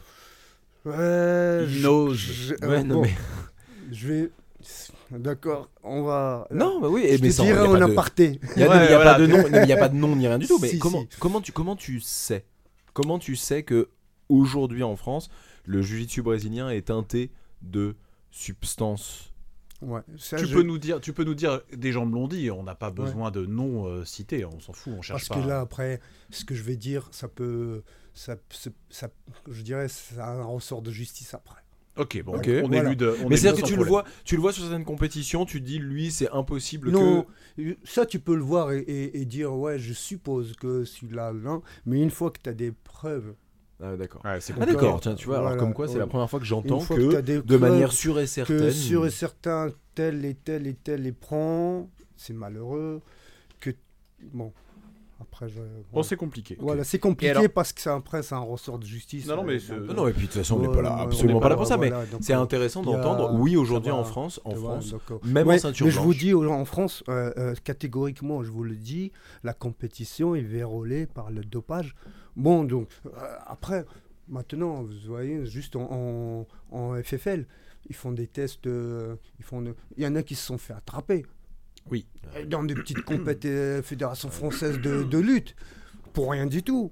Pour euh, dire, ouais, gagner, voilà, euh, en France, je suis dans le top. Euh, je pense hein, que ce soit pour ça. Mais après, moi, euh, je fais, moi, j'ai fait une garde à vue par rapport à ça.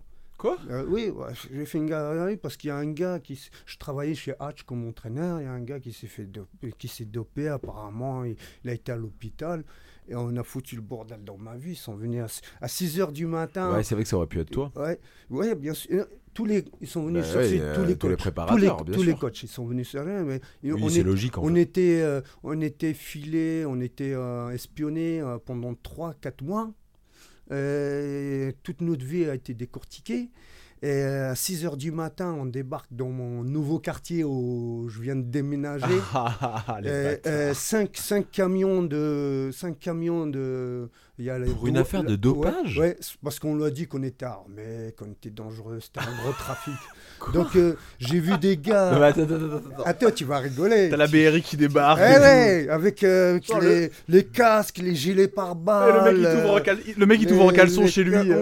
euh. comme un ouais, mais les, les, les dealers du coin ils se sont dit mais c'est qui celui-là Ah, remarque, c'est bien, ça c'est calme qui tout celui-là. Eux qui sont là depuis Les des dealers années du coin. Les dealers du coin, ils se sont dit. Moi c'est- un, gros bonnet qui est venu là, c'est qui celui-là? Mon pote, après, quand t'es rentré, Ouais. tu les regardais les Ouais, ça va les mecs? Ouais, surtout que les voisins me disaient plus bonjour pendant un an, quoi. Tu vois, Oh, euh, heureusement, j'ai qu'un cynique, sinon ils auraient dit, ouais, ouais, voilà comment il achète ses voitures, euh, voilà. Donc, euh, Oh, voilà, donc, euh, c'est- c'est- Ah ouais, c'est dingue Non. ça. Donc, euh, bon, ça, je parle comme ça, mais foutre la merde comme ça, euh, de cette merde-là? Et après, les problèmes de santé.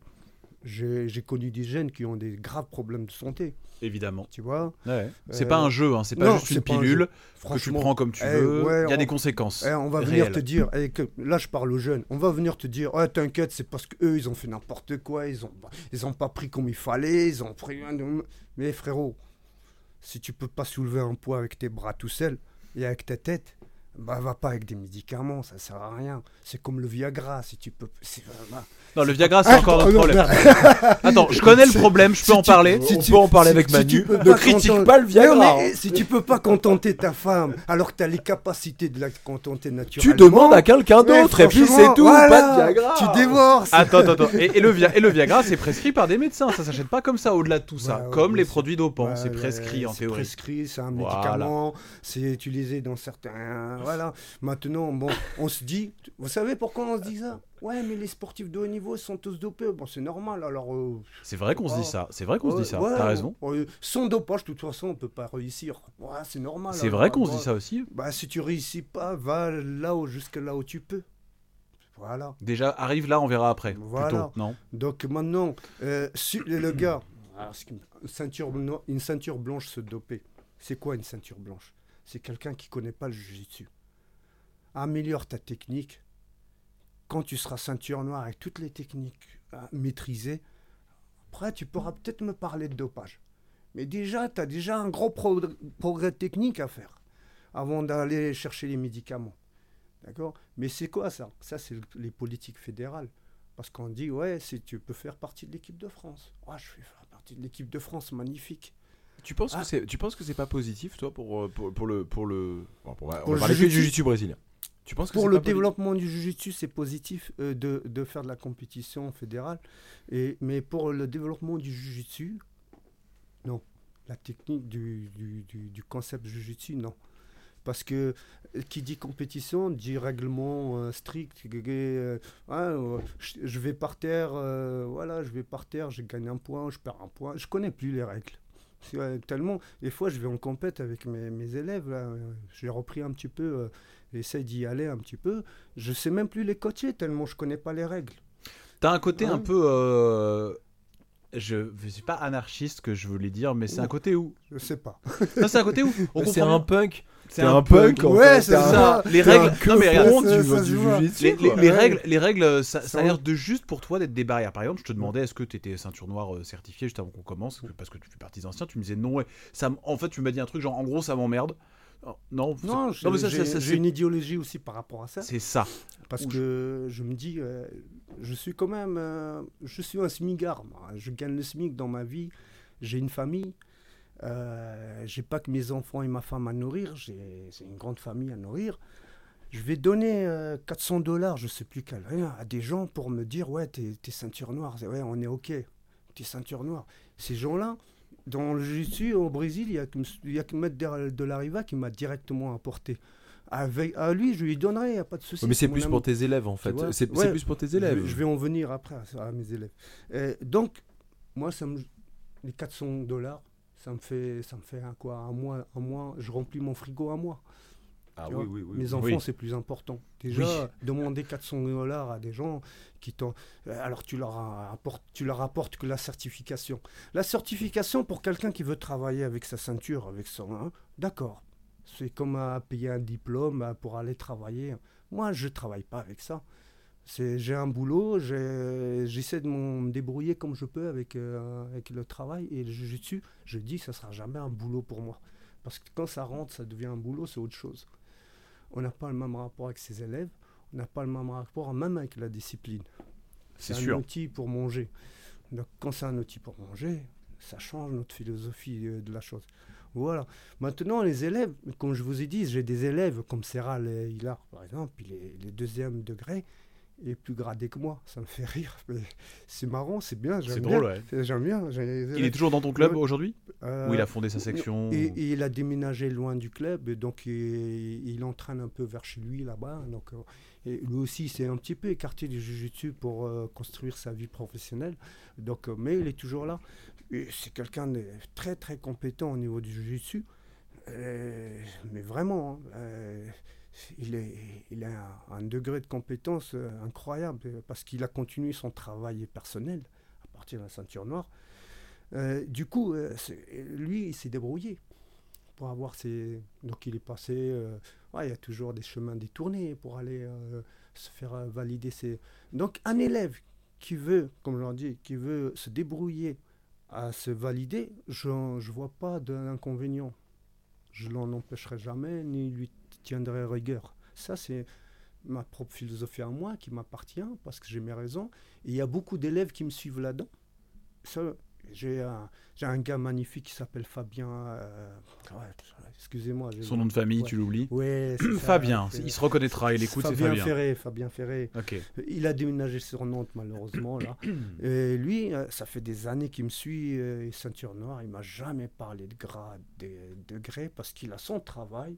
Et le jujitsu, c'est pour pratiquer et là, le sens de la fraternité, de l'amitié. Il n'a pas besoin de plus. Il n'a pas besoin de plus. Voilà. Donc euh, ça c'est bien. Ça, Donc tu bien. participes pas du tout au circuit IBGGF. IBGF, euh, j'ai participé la première année en France. J'ai eu une Mais je histoire. parle euh, en tant Ouais, qu'entraîneur ouais, avec tes élèves. J'ai eu une histoire un peu, euh, un peu malheureuse avec eux dès le départ. À l'époque, il y avait Agis Sirigui, Alain Negera et tous les gens. Et on devait faire une réunion pour monter une, une vraie fédération. Hein, donc, j'ai pas été parce que je pensais qu'il allait se passer ce qui s'est passé. Voilà, parce que ça s'est embrouillé entre eux. Ils se sont mis d'accord à la réunion. Après, ils, se- ils sont, ils ont plus été d'accord. Donc il y a eu, euh, deux, fédérations qui sont, euh, voilà, donc qui- sont, hein, voilà. Moi, j'amène mes élèves à, Rio combattre le fameux Zuir et tout, la première équipe. On va à Rio et on a eu un coup de putsch euh, de l'IBGF qui, a- qui a fait un marché à Carlos Gressi parce qu'un jour, il y a quelqu'un en France qui a dit de toute façon, les, les Brésiliens, on leur donne de l'argent. Mais plus cru que ça, hein, je ne dirais pas les mots qu'ils ont dit. hein. donc, On a comme une idée. Euh, ouais. ils l'ont répété à Carlos Gressi, il a pris là. Donc il a donné euh, carte blanche à- aux gens du Sud. Euh, non, je ne citerai pas le nom, c'est pas la peine, parce que c'est l'histoire ancienne. Je veux pas que d'autres leur en tiennent rigueur. Et, moi, je leur en tiens plus rigueur. hein, c'est l'histoire, comme je dis, euh, voilà. Mais c'est l'histoire du Jiu-Jitsu. Donc ils, ils nous Désolé, ont. j'ai pas. Je crois que j'ai pas. Alors après, euh, je sais pas. Je suis pas sûr d'avoir tout compris en fait là. Euh, j'ai pas bien compris Alors, ce dont tu nous parles en fait. On paye, on paye pour faire la compétition. Donc À Rio. À Rio. D'accord. Mondial. On arrive là-bas, on se met avec de la riva. Là, t'es avec des Français, avec tes élèves. Voilà. Et tu as d'autres Français qui viennent nous voir. Si vous ne payez pas, nous, notre, nous, la nouvelle fédération, vous participerez pas. IBG I- Mais c'était. C'était les BGF. D'accord. Les BGF qui n'existaient même pas encore hein, officiellement. Donc Carlos Gressi, c'était pas encore l'IBGF non, pas les BGF, la CFJB. D'accord, ok. Excusez-moi. Ok. Donc, qui n'existait pas encore hein, D'accord. officiellement au niveau de la déclaration et tout. Et on D'accord. dit, c'est nous la fédération en France. Si vous ne donnez pas votre cotisation, vous participerez pas à, À ce mondial. à ce mondial. Du coup, c'est un racket pour moi. Tu vois Ah, c'est sa façon de voir les choses. euh. Ah non, non, ça, je- non, non, euh, que ce- que ça, je- oui, et euh, je, Alors, je peux, je écoute, peux pas te dire non. on est, Mais on le est truc, c'est qu'il y a un moment où il faut qu'il y ait un fonctionnement. Ouais, D'accord Un fonctionnement suivant la loi française. Il y a des lois associatives en France. Moi, je suis un idéologue. J'étais un idéologue associatif depuis le début. Et c'est pour ça que j'en suis encore là. Donc, euh, il y a des lois au niveau associatif. C'est-à-dire que, euh, voilà, pour demander une adhésion à quelqu'un, il faut que, que l'association existe. Déjà, un, elle n'existait pas. Parce que quand j'aurais dit, moi, j'ai une association, j'ai des comptes à rendre. Tu vas faire le chèque à l'association. On n'a pas encore de compte en banque. On n'a pas. Ah, c'est pour ça que je te dis c'est un racket.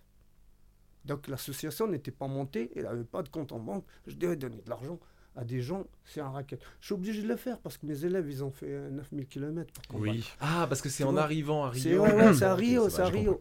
Je dois faire, on a fait 9000 km et ils nous dit si vous payez pas, ils ont fait le marché avec Carlos Grissi. Si on vous payez pas, bon, non, je l'avais les boules là. J'ai payé. On est revenu en France. On s'est affilié.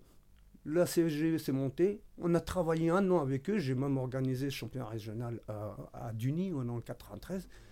Et le- l'échange fédération, une fédération, vous avez, vous avez des devoirs envers la fédération, mais vous avez aussi des droits. Évidemment.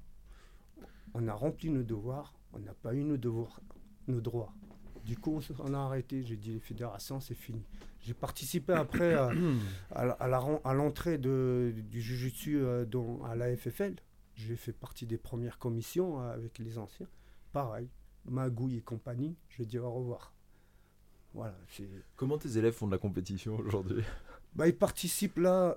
Moi, ils sont libres. Ceux qui veulent ça. Là, nous, on est affiliés à- quand même à la Fédération française de lutte. D'accord J'ai affilié euh, quand même le club pour avoir euh, un cadre légal, assurance, etc. Donc, ça, ça c'est. Déjà, s'ils m'apportent ça, c'est. Pourquoi la fédé de lutte? Parce que la fédé de lutte, c'est c'est la plus accessible au niveau. euh, en plus, c'est William hein, qui. Donc, William, c'était un de mes anciens élèves aussi. Je l'ai entraîné. Donc, on, on sait, on sait communiquer. Ouais, vous vous connaissez. Voilà, on sait communiquer. William Akiaï, hein, Ouais, c'était il y a donc quelques voilà. épisodes. Et depuis qu'il est là, ça se passe bien avec lui. euh, donc euh, voilà, donc euh, euh, on- comme on dit, on- il faut savoir communiquer, il faut avoir le même langage, il faut avoir, il sait où on va, je sais où je veux aller. Euh, donc euh, il me demande pas une obligation de, de- de- d'affilier tous mes élèves. Euh, ceux qui veulent s'affilier, s'affilient. Ceux qui veulent pas, bah, qui font pas de compète, ils ne s'affilient pas. Chacun est libre. La liberté, c'est important. Hmm. tu vois. Donc, euh, on a des assurances. euh, Oui, surtout c'est un sport, quoi. C'est pas Ouais. autre chose. C'est ça, quoi. Il faut arrêter de. Voilà. ouais, mais ça, bah, des gens, des, des fois, des gens oublient, tu sais, ils se prennent. Mais c'est c'est un vrai truc, euh, Jérémy, où, où- où faut se rappeler qu'on fait jiu juste pour kiffer, se marrer, quoi. Genre, à un moment, Ouais. sortez Ouais, de vos concepts, tu vois, ou Mais moi, voilà. les choses. euh, Vous, vous avez vu toute la perte de temps avec euh, les histoires de fédé et tout? Ouais. Euh, quand, quand tu diriges un club, euh, une association, tu fais pas qu'entraîner. Malheureusement, tu es dans tous ces tracas de paperasse, de, de donc c'est de la perte de temps. Donc je préfère rester au de, en dehors de tout ça et devenir vraiment l'entraîneur. C'est ça qui t'intéresse, Ouais, toi, en fait. Et continuer à évoluer. Ouais, ouais. Tu vois, donc après, tout ce qui est relationnel, même avec la Fédé, avec William, c'est plus moi qui a. Ce qui a, c'est un de mes élèves, je l'ai- j'ai délégué à un élève. Moi, Et il je- le fait peut-être avec bon cœur, et donc tout le monde est content. Bien sûr, bien sûr. Voilà. Moi, je viens, j'entraîne. Quand, je peux, quand, quand je peux travailler moi aussi, je, je travaille. J'ai mes réflexions, je réfléchis ouais, justement euh, sur euh, évoluer mon jiu-jitsu, le rendre plus efficace. Euh, mon physique aussi, euh, euh, de- m- maintenir mon physique. euh, voilà, il faut que, faut que je sois aussi beau que ton collègue là. Donc, lequel Lequel ouais, et, et voilà quoi. Il parle de moi. enfin, Ah oui. Écoute. Manu est un très beau garçon. Je suis Viens, assez d'accord. viens à la caméra, Manu, là. Manu, juste derrière, il nous regarde, là, mais. C'est vrai euh, qu'en plus aujourd'hui t'es là, t'aurais pu participer quand même. euh, Il balance Manu. des vannes. Ouais. Ah, il râle parce Je que. rêve. Alors, il- pour vous dire, il râle parce qu'il dit qu'on l'invite jamais. Allez, mais oui. il a raison, petit petit castagneur. La prochaine Mais- fois, Manu sera avec nous. C'est vrai, c'est ridicule. T'es là et là. t'es- Bah, en fait, il en faut bien un qui bosse. Il en faut, faut bien un qui travaille, quoi. Moi j'ai une question. Ce serait bien que ce soit nous une fois. Juste une fois, ce serait bien que ce soit nous. Parce que chacun fait ce qu'il sait faire. Exactement. Nous, parler, On sait pas. faire. Bosser, il sait faire. Ah, bon. Bon, on va, je vais inverser un peu la- les choses. Là, je vais vous poser une question. Vas-y. Vous êtes ceinture noire quand vous serez ceinture noire. Vous avez d'aller plus. Il y a le temps. Hein. Au niveau des grades, vous avez besoin d'aller plus Plus loin que le noir Oui. Euh, Non. Ah si, alors attends, moi j'ai envie de la sortir. Moi j'ai envie de, j'ai envie de sortir le. le- Je sais pas, putain. Moi, le jour où j'ai ma ceinture noire, je la mets dans la rue. C'est-à-dire que je sors du truc, je la mets dans la Bah, rue et voilà. je marche, tu vois. Voilà. Mais j'ai envie de dire comme tout le monde, non, je crois que tu sais, quand j'aurai la ceinture noire, en fait, c'est là que commencera mon aventure. tu vois C'est- c'est- c'est philosophique. Eh, je suis parti. Je suis parti il y a quelques jours. Mais c'est euh, pas vrai, j'irai dans les bars avec. J'irai au restaurant, comment tu t'habilles Ou chez le coiffeur avec- chez le barbier ouais, avec. direct avec la ceinture, évidemment. Je, je suis parti il y a quelques jours euh, à un centre commercial bien connu. Il y avait un mec en ceinture noire. Il y avait non, il y avait une, une famille avec un enfant qui, qui revenait sûrement du judo, je sais pas de quel art martial. Avec son petit kimono. Avec son petit kimono. C'est devait- mignon. Il devait mignon. avoir 10-11 ans, je sais pas. Il doit avoir 18 piges. Ou- ou 14 Ouais, c'est moi. Je sais pas quel âge il avait exactement. Mais il avait une ceinture noire. Ça m'a fait rire. J'ai dit, bah c'est ça en vrai. Mais pourquoi Il il avait des- une ceinture noire? Ouais, bah, parce qu'il y a des arts martiaux et où tu peux être à 15 ans, à 16 ans, je sais pas quel âge, ceinture noire. Tu vois, ça doit être du judo. Ah Eh ben, Bah, remarque en Ouais, ouais. taekwondo aussi, non. Je crois Ouais. taekwondo aussi, tu peux être Je en sais ceinture noire. Mais au départ, on se dit, euh, justement, on dit, mais comment ça, un gosse avec une ceinture noire Mais en fait, c'est ça, une ceinture noire, c'est c'est pas important. C'est ce que tu connais qui est important. Je suis pas sûr que ce, gars, ce petit gamin, il connaisse euh, tout le judo pour avoir une ceinture noire. Non. Mais ça veut dire que ça Mais c'est un bon pas. début. Ça reflète pas. Ça reflète pas euh, le niveau que tu as. des ceintures noires qui ont peut-être pas le niveau euh, et les connaissances nécessaires euh, du jujutsu. Bah, honnêtement, quand t'es Je ceinture noire pas. depuis euh, un an et ceinture noire depuis 20 ans, enfin, tu n'es pas la même personne. Ouais, voilà. En fait, Ouais. la, la ceinture noire, de, de- de ce que j'en vois, moi, c'est surtout que tu te, tu te déstresses Ouais. de toute progression. Tu y arrives et t'as la ceinture noire. Maintenant, tu fais autre chose, tu vois. Ah, J'ai peur que ce soit là, moi, que ça commence vraiment le Ouais, gros stress là où en tu fait. stresses le. Parce que, parce Ouais. que toutes les ceintures bleues, ceintures violettes, ceintures machin. Et, alors, et là, je parle uniquement d'un côté, d'un point de vue euh, qui est pas le bon, hein. euh, mais qui un point de vue un peu d'orgueil en fait, tu vois. T'as plus envie de passer pour la ceinture violette un peu fatiguée ou la ceinture marron un peu fatiguée. T'es ceinture noire, mon pote. Hein. Ça te pousse un peu. Euh, c'est difficile, hein, en fait. C'est ce que j'allais dire.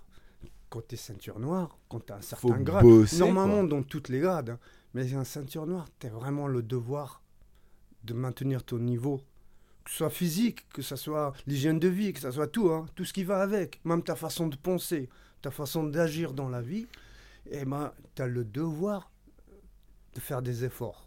Ouais, je dis pas Il y a une responsabilité. Il y a une responsabilité. Je ne dis hmm. pas qu'on y arrive à 100% parfaitement, mais on a le devoir d'essayer de le faire. Hein, donc, le devoir de continuer à aller sur le tapis. Aller en compétition, pas forcément. Hein, mais euh, bon, j'ai envie d'aller en compétition. Si j'avais le temps de m'entraîner comme il faut euh, pour la compétition, parce que je m'entraîne, mais pour la compétition, c'est stratégique, c'est les points, il faut connaître le règlement. Un gars fort peut perdre en compétition. Parce que l'autre, il connaît bien les règles et il est plus malin et il sait servir des règles parce que ça fait longtemps qu'il les pratique, ces règles-là. Oui, bien sûr. Donc, euh, voilà, donc ça, ça reflète pas le, vraiment le niveau euh, du gars, la compétition. Donc, perdre ou gagner en compétition, c'est pas, c'est pas ça le plus important. C'est d'apprendre des choses. Si la compétition t'apprend des choses, vas-y. Si tu dois travailler ton stress parce que tu es très stressé, vas-y. Parce que le jour où tu vas te retrouver face à un gars qui a un bâton dans la main pour te dégommer ta tête, eh ben, tu n'auras pas peur comme à la compétition, tu auras dix fois plus peur. Donc voilà, donc euh, il y a beaucoup de choses à apprendre en compétition, hein, au niveau de la vie, au niveau de, la pratique, etc. Donc c'est important. Mais aller à l'entraînement, s'entraîner, c'est important. Il faut le faire. Tu peux pas être ceinture noire et dire Comment tu vois, toi, cette arrivée en ceinture noire? Comment, comment, ça s'est passé pour toi, ton arrivée en ceinture noire, justement, par rapport à ça? Quand euh, Maître Della Riva. Bah, euh, ça s'est passé avec la pression parce que à l'époque, nous, on courait pas après les ceintures. Euh, quand je dis on courait pas, c'est que on fuyait. Tu trouves, tu trouves, les ceintures. tu trouves qu'on court après les ceintures aujourd'hui? J'ai mal parlé. Il y en a qui, oui, oui, j'en parle. Il y en a beaucoup. Mais surtout nous, plus que courir, c'est fuir la ceinture. C'est fuir la ceinture. Pourquoi? Parce que on avait, on avait envie d'aller combattre euh, au Brésil, par exemple. Hein. C'était notre but. Hein. combattre au Brésil, c'est magique. Hein, parce que le stade, il est plein, ça crie partout. Ça, c'est grosse ambiance. ouais, il y a, une dizaine de tapis. C'est l'ambiance de fou. C'est vraiment. Euh, le stress, il est encore plus haut. Donc, eh, de la ceinture bleue tu envie d'être vraiment prêt dans ta tête pour aller combattre les violettes là-bas. Parce que quand tu vas en ceinture bleue, on va combattre en ceinture bleue, on a ce stress, mais en plus on regarde les violettes derrière pour se dire, ah, il faudrait avoir ce niveau-là pour revenir euh, sur le terrain. Donc on sait quel niveau. Et on n'estime pas qu'on avait, on n'estimait pas qu'on avait ce niveau.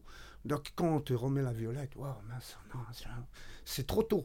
Ah, il faut que je mette les, les bouchées doubles là pour travailler. Comment tu vois, toi, Adri, cette histoire de, de monter en ceinture? Je sais plus, on en parlait euh, tous les deux, je crois, il n'y a pas très longtemps, et tu me disais que euh, là, t'es ceinture violette et que t'avais pas envie d'avoir la ceinture marron. Non. Tu fais pas de compétition, tu fais pas de trucs. Pour, pourquoi? Parce que, en fait, je peux entendre. Tu vois, quand tu as cette, une volonté comme ça derrière et tu te dis que tu vas te faire, tu vas te faire étrangler ah par des ceintures violettes et puis que ça peut être dangereux. Donc, t'as envie d'avoir ton bon, t'as envie d'avoir le niveau. Mais des gens comme nous, moi, quelque part, en vrai, je m'en fiche un peu.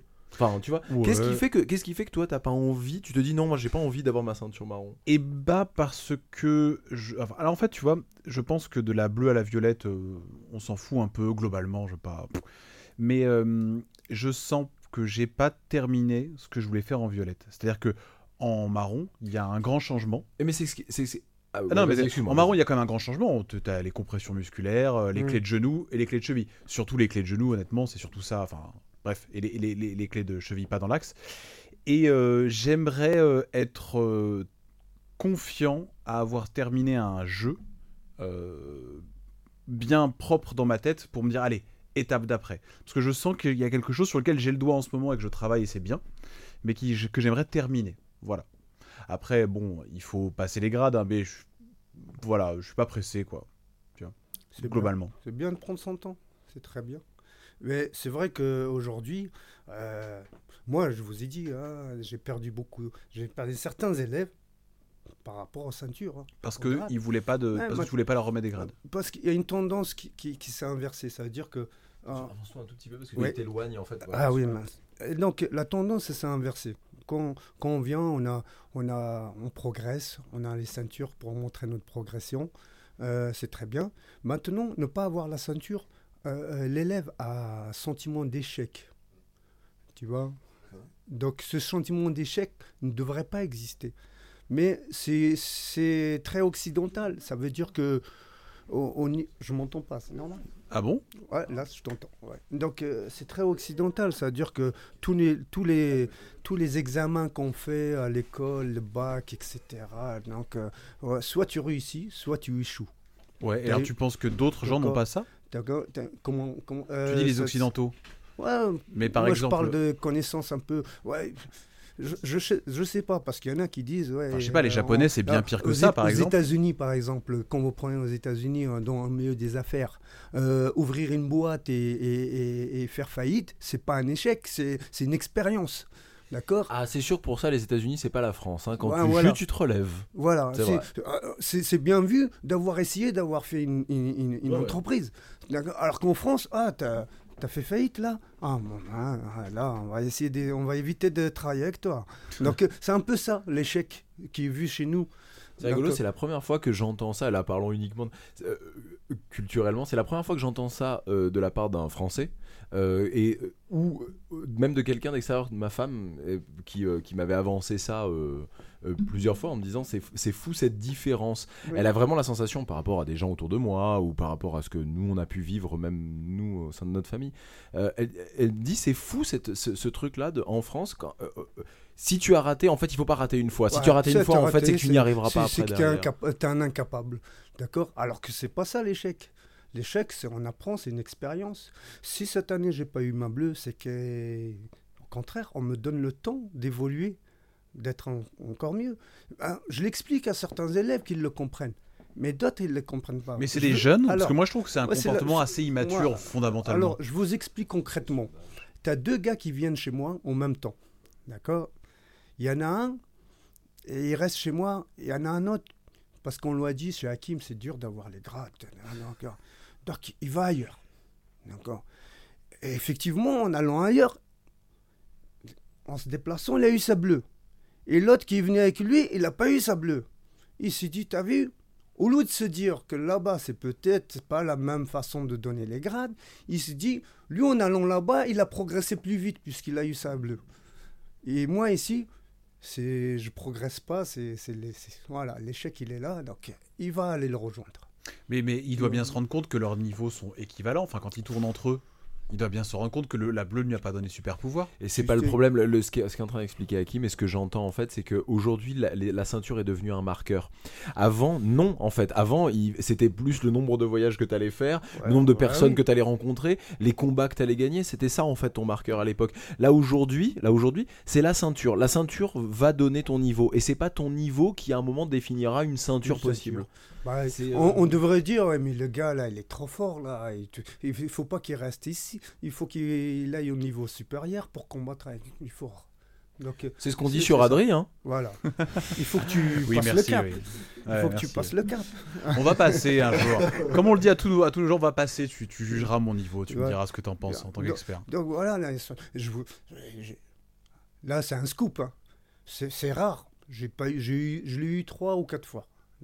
D'accord. des gens qui sont durs à- qui, ils ont voulu monnayer monnayer la ceinture bon c'est pas des gens euh, du jujutsu du milieu du jujutsu C'est ce que j'allais dire. gens- À quoi ça servirait de venir te voir toi, étant donné que t'as pas d'affiliation ils et que ta pas ceinture- ils le savent pas beaucoup de gens le savent pas donc euh, Là, ils vont tous le savoir. Là, sur Castanie comme, FM. euh, comme ils, ils- comme sont pas du milieu du jujutsu, donc ils viennent, tout ce qu'il faut, c'est que un- quelqu'un qui les a bien en amitié pour accepter et que donc c'est une ceinture noire. Pour eux, une ceinture noire, euh, normalement, je ne devrais même pas avoir. euh, maintenant, avec les nouvelles réglementations BGS, je ne devrais même pas donner les ceintures Bah oui, noires. parce que c'est ce que j'allais dire. Mm. Toi, déjà, tu peux pas en donner. Je les donne. Et en vrai, limite la tienne. Oui, voilà. Mais en donne. vrai, limite la tienne ne voudrait rien dire Ouais. non plus, Oui. en fait. La mienne, elle ne vaut rien dire. Ma ceinture noire, ne- dans le système C'est ça. dans les systèmes euh, qui est mis en place par les, dans le système BGF, j'existe pas, c'est ça. d'accord? Donc, mais bon, Et heureusement, j'ai des photos. c'est- prouvé que c'est. J'ai une photo, c'est de la des souvenirs J'ai une photo avec de la qui me remet la ceinture. Je l'ai pas volé, je l'ai pas été euh, l'acheter juste. à- Donc, euh, j'ai- il a validé mon niveau. Donc, euh, et puis, euh, franchement, le plus important pour moi, c'est même pas ça. Le plus important, c'est que mes élèves reconnaissent mon niveau, mon niveau et que mes anciens, les, les amis, comme euh, M. David lui, Olivier Michaelisco, euh, Gilles Arsène, me reconnaissent parmi les leurs. Tu vois, ça c'est important parce qu'ils savent très bien ils m'ont vu travailler avec eux. Ils savent très bien que j'ai sué, je me suis blessé comme eux. Je ne me suis pas fait de cadeaux pour en arriver là. Donc voilà, donc ça c'est le plus important. Donc après les jeunes, oui, bien sûr, ils ne me connaissent pas. Ils se disent, oh, il n'a rien sur sa ceinture. Ouais, le plus important sur ma ceinture, c'est le petit bout rouge. C'est- voilà, donc euh, tant qu'il en reste, ah, on est là. Voilà, donc ça c'est vraiment pas un problème pour moi la ceinture. Et je pense que à la fin de ma vie, je serai encore avec cette ceinture noire. Donc, euh, moi, et mes élèves, il y en a qui, sont très au courant de ça, qui ont la même, euh, la même façon de penser que moi. Donc, et moi, ils acceptent que je leur donne la ceinture noire, même si je ne suis pas autorisé par les BGF. Mais est-ce que c'est le bon Dieu, les BGF Exactement, c'est une Hein? fédération. Mais on est d'accord, Ouais. ce n'est qu'une fédération. C'est Voilà. une fédé parmi d'autres. Voilà. tu as le droit de, tu as le droit de donner une ceinture. Ouais. Tu, on, a, on a abordé le sujet euh, très, très rapidement. Qu'est-ce que ça te fait, toi, aujourd'hui, de savoir que tu es un peu au centre de. Parce que tu as formé quand même énormément de monde, je dis, dans des gens Mhm. euh, banlieue parisienne. Bien sûr. Et euh, qu'est-ce que ça te fait être un peu au centre? Est-ce que c'est quelque chose que. Voilà, co- comment, tu, comment tu le vis Est-ce que tu y penses Est-ce que. Tu vois? Ouais, parmi dans cette formation, il y a eu du bon et du mauvais. Parce que bon, manque d'expérience euh, euh, pour moi de gérer un groupe hein, avec des personnalités différentes. Euh, Dans le sport de combat. Dans les sports de combat, arriver avec mon caractère que je vous ai décrit tout à l'heure, euh, où t'es pas content, tu rentres chez toi. Oui, il y a dû euh, avoir des embrouilles, ouais, évidemment. Donc voilà, donc euh, il y, a- il y a eu, euh, il y a eu du mien, il y a eu des, des, des incompréhensions aussi euh, des deux côtés. Donc euh, c'est ça qui fait qu'aujourd'hui, à mon âge, je me dis ouais, Hakim, t'as, Tu regrettes, as envie de rappeler non, les gens pas un regret parce que le, dans les banlieues, euh, ça s'est développé grâce à ça. Parce que ça se trouve, on serait tous rentrés, restés ensemble, il n'y aurait eu qu'un seul club, un seul jiu Donc tu veux dire le fait d'être embrouillé avec tes élèves et ils vas-y je me casse Ouais, de ton club, c'est- je vais faire c'est le vraiment mien. pas des embrouilles, hein, parce Ah. que les embrouilles chez nous, ça se, termine, ça se fait à coup de poing. Tu vois, euh, là, c'est, euh, on, on se tourne le dos et puis euh, au revoir, chacun fait Il y, sa a- il y a des gens que tu aurais Donc, envie de c'est rappeler aujourd'hui et de leur dire écoute, franchement, c'était ridicule, viens, on se voit, viens Ah non, mais je les rappelle pas parce que je pense qu'ils le savent aussi. C'est tacite. On se regarde dans les yeux, on se croise, on se dit bonjour, on se regarde. euh, on sait qu'au fond, euh, on, On compr- pas. on se comprend. Ça n'a même pas besoin de qu'on s'explique. Euh, on- on se- tacitement, il s'est rien passé. D'accord? Et tacitement, c'est mieux que ça se passe comme ça, parce que chacun a un petit. voilà. Qu'est-ce que j'aurais voulu, moi, pour mes élèves? C'est qu'un jour, ils, ouvrent leur club et ils aillent à droite. Et voilà. Donc, après, ça s'est fait pareil. Sauf que certains l'ont fait d'une autre façon, un peu plus, un peu plus vicelard. Mais euh, finalement, le résultat, c'est le même. Donc, ils ont leur club. Et maintenant, euh, vu qu'ils ont leur club, ce qu'ils veulent et tout, peut-être qu'ils se rendent donc aussi compte que mener, un- mener un groupe d'hommes, c'est pas pareil. Et de femmes, excusez-moi, mesdames, parce que jusqu'à maintenant, il n'y a pas eu beaucoup de, il y a pas eu beaucoup de, de féminines dans notre sport, malheureusement. Et, et heureusement que ça se. T'as une, ça- section, t'as une section féminine dans ton club? Euh, J'ai j'ai une élève qui est ceinture noire, qui s'appelle Gladys Jeannette. Euh, elle a fait euh, à la Copa del Mundo à Rio, elle a fait deuxième. Une fois, euh, donc, euh, elle est très forte. Mais voilà, donc euh, Et elle s'entraîne toujours, elle s'entraîne toujours chez toi? Elle est maman. D'accord, ouais, dans Elle a moins mené de temps. sa, sa- sa vie, euh, elle a mené sa vie euh, professionnelle. Elle a construit sa vie professionnelle et familiale. Mais on est toujours en contact et que dans sa tête, elle a jamais arrêté dans sa tête. Donc, euh, se dit toujours quand, ouais, euh, quand je reviendrai, euh, quand je reviendrai. Bon, voilà. Ça fait 15 ans, Donc, mais euh, voilà, c'est ça, c'est un peu ça. C'est quand je reviendrai. Mais peu voilà. importe. Donc voilà, donc bah, peu importe. Pour moi, elle est encore. Exactement. Et comme je lui dis, le sa, famille, elle est là. Elle, le tapis, c'est son tapis. Elle vient quand elle veut. Donc euh, je sais qu'un jour, elle va, elle va se retrouver là. Et ça fera plaisir. De... Quand je vois des anciens revenir me voir et se sur mon tapis, je suis content. Et, et je suis content et je me dis, oh, a du temps qui est passé. hein. Il a vieilli, le gars. Donc, euh, ça me rajeunit un peu aussi. Et t'aimes vraiment être prof, Ouais. toi, c'est ton truc? Parce qu'on voit que tu t'es retrouvé un peu prof par défaut. Mais bon, tu t'es jamais arrêté. J'ai voulu être prof, hein, par défaut, euh, parce que, en fait, j'ai eu mon club euh, un petit peu par hasard, comme ça, parce que j'ai eu ça. hein, mais je j'aurais pas eu comme ça, je l'aurais construit. Donc t'aimes ça que, Parce que, ouais, c'était mon but dès le départ. Euh, quand je dis le, dès dans le départ, euh, dans la suite des événements, quand je suis tombé ceinture violette, à partir de la ceinture violette. je Bah, à la base, c'était pour toi, pour pouvoir avoir, Ouais, pouvoir ouais, t'entraîner voilà, à côté de chez toi, moi, quand même. C'est ça, ouais. Mais euh, le, le fait de vouloir être prof, Hmm, Oui, mais ça aurait je été te- avec. je vais t'expliquer pourquoi. C'est les premiers temps passés au Brésil où je me suis dit, wow, j'ai 26 ans, 27 ans, le niveau là-bas, à 20 ans, c'est incroyable. J'arriverai jamais à ce niveau-là. Tu vois, donc il faut avoir les pieds sur terre. D'accord? Donc, euh, j'ai pas l'intention de me doper. Ouais, t'allais pas être un atla- Ouais. athlète international. J'ai dit euh, non, c'était c'est pas dans mes capacités d'arriver à avoir ce niveau-là. Donc, je vais me former pour former peut-être un jour un champion qui viendra là. Donc, euh, c'est voilà, le, le truc, c'était ça. Et, et après, tous mes voyages au Brésil, c'est pour ça que j'ai, quand j'y allais, c'est plus le fait d'acquérir des capacités euh, techniques, d'acquérir du bagage technique qui m'emportait. Je me disais, je vais avec ma valise vite, je la remplis de technique, je reviens.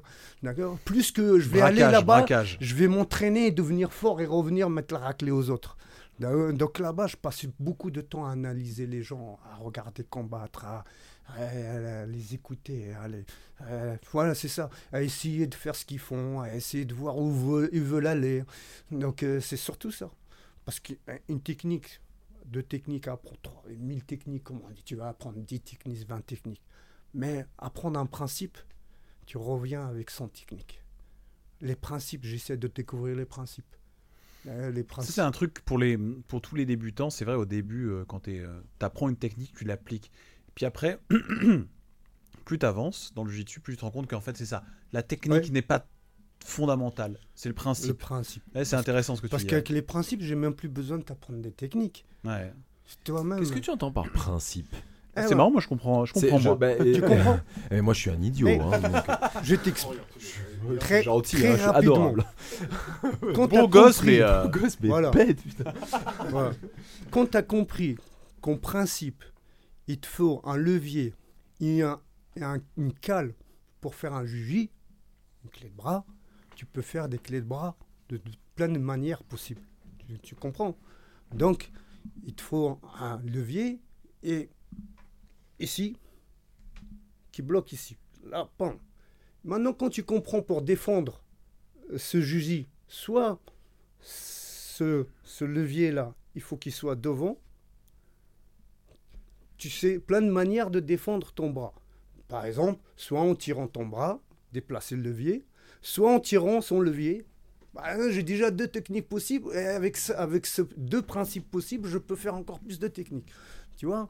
Donc, quand tu comprends les principes de, comment ça marche les choses, tu peux. appliquer- Ah, Il y a des clés que je n'ai jamais appris. Ah, vous avez peut-être dû euh, avoir fait ça. euh, euh, vous êtes dans une position euh, quelconque. euh, Genre, waouh, il tape. je, je- je vous faites j'ai même fait une j'ai même fait une finalisation sans faire exprès. Ouais, le gars m'a chatouillé en, mettant sa main ici et il m'a, trop appuyé, il m'a chatouillé, j'ai, levé le et ça fait une clé de poignet sans faire exprès. Eh, Tu vois, donc c'est pour, pour vous dire qu'on peut, on peut, on peut découvrir des, des choses euh, suivant les principes, on peut découvrir plein de. Donc euh, les principes c'est important. Le principe de l'équilibre c'est quoi? Hein, Plus tu es haut, plus tu tombes. Donc tes positions, tu les améliores parce qu'il faut, il faut que tu sois le plus bas possible dans tes positions. Tu vois, donc, euh, donc les mouvements, tes positions, ils vont s'améliorer suivant ce principe-là. Être ras du sol et être le plus bas possible, être le plus petit possible. hein. C'est compliqué pour moi. hein. Euh, donc, quand vous êtes sur le dos, euh, une planche, c'est plus facile à mouvoir qu'un ballon sur le sol. Est-ce qu'une planche, c'est plus facile à mouvoir qu'un ballon? Non. Non. La Donc- réponse est non. Donc, prenez la forme du ballon. Voilà, donc, euh, pour mieux bouger. Tu vois, donc, euh, alors qu'un débutant, il va, il va, il va être grand au sol, il va, il va s'aplatir. hein, tu le contrôles, il est en plein sur le dos, il t'attend. Donc euh, voilà, donc plein de principes à découvrir, plein de principes à faire. Et un principe, ça t'ouvre les portes sur plein, plein de techniques. Voilà. Ouais, c'est vraiment comprendre les fondamentaux du jiu-jitsu. c'est- de ça la met du temps, ça, hein. biomécanique, c'est de la biomécanique. Voilà, C'était fort en biomécanique. et on découvre la biomécanique. Comme... ça. Moi, je me suis intéressé à la biomécanique grâce au jiu-jitsu. Je me suis dit, tiens, le torseur, c'est quoi un torseur? Ah ouais, un torseur, c'est deux forces qui s'opposent, qui s'appliquent sur un même corps. Tu vois, donc, euh, ah ouais, pour, pour euh, faire un mouvement, euh, faire tourner le gars, il faut que celui-là, il tire là-bas, celui-là qui tire par là, celui-là qui pousse là-bas. Donc ça me fait un torseur. J'ai plus de force avec un torseur qu'avec une seule force. Donc, euh, ouais, tu dis, ouais, bon, ah, c'est important. Hmm.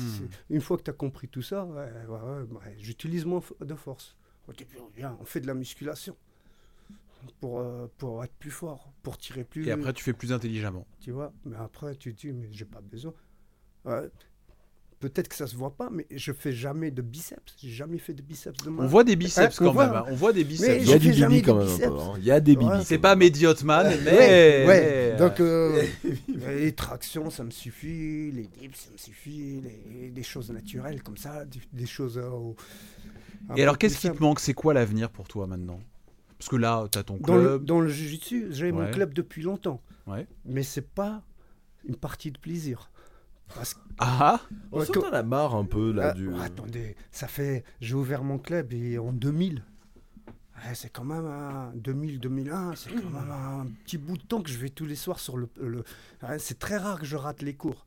Je suis tous les soirs sur le tapis. Alors qu'est-ce qui va se passer Ouais. après? Euh, et à l'époque, en plus, au début, euh, vous avez, euh, vous m'avez parlé euh, euh, du club de Sevran, c'est des cas. Quand il a commencé le club de Sevran, moi, je faisais mes cours de 18h à 20h. Et après, j'enchaînais là-bas pour les aider. Donc, j'arrivais chez moi et hein, de 18h, je finissais ma journée de travail. Après, à 18h, je rentrais chez moi à minuit. Donc, euh, vous avez vu euh, T'as pas besoin de dormir en fait vois dans la vie. Ouais, mais en même temps, ils sont pas- tellement cool au CDK, ça devait être sympa Ouais. quand Puis même. on nous a dit qu'ils tournaient assez les- doucement. Ouais, pas les, c'est c'était pas les mêmes. Non, c'était pas les mêmes. hein. Là, ils ont une équipe. On a dit là, que c'est ils sont- ils Là, sont cool, ils sont Oh, ils ont vraiment une cool. Ils ont une équipe. Ils ont Une équipe douce, de Ah, mecs ils- doux. Ils ont une équipe. hein. On Ils va avoir sont- des sont problèmes, prêts. Jérémy. C'est des mecs tendres. Ils sont, euh, ils sont prêts, ils sont prêts. Ils sont prêts. Ils ont une équipe. Je les connais tous à peu près. hein, On se voit. hein. Nous, euh, c'est des... Souvent, c'est juste à côté. Donc, euh, je leur passe le bonjour à, tous à tous les jeunes qui me disent bonjour euh, dans la salle d'entrée à Basic Fit et qui viennent. euh, c'est- agréable quand même parce que euh, au départ il y avait certains qui étaient un petit peu ouais c'est le club concurrent à, à côté tu vois donc finalement ça a bien changé et les petits jeunes ils sont respectueux Bah, sachant que tu donnais des cours là-bas en Ouais, plus, quoi. Ouais, ils le savent pas. eux. Ouais, voilà, mais c'est Ouais, ça que je veux dire. longtemps. Ça fait longtemps. T'étais à l'origine de leur club, Et, euh, ouais, et puis avec Ludo, c'est toujours. euh, voilà. C'est c'est Son bien. pote, Ludo. Ouais, oui, oui, c'est un bon gars. Ouais, Ouais, ouais, c'est c'est vrai. vraiment. Ouais, c'est respect. Bon, Mm. Donc, euh, tout, tout ça. Mais euh, après, euh, il y en a certains qui sont partis de chez moi euh, les rejoindre là-bas pour des histoires de ceinture, pour des histoires avec quelqu'un. Voilà, je le dis, hein, c'est pour des histoires de ceinture, euh, des histoires parce que moi je faisais pas la Coupe d'Europe avec les BGF, euh, j'étais pas BGF. Bah ouais, mais ça compte, vois, ça, ça quand compte, même. bien C'est sûr. important, ça. Bah, bah, bien sûr. Après, euh, je comprends moi.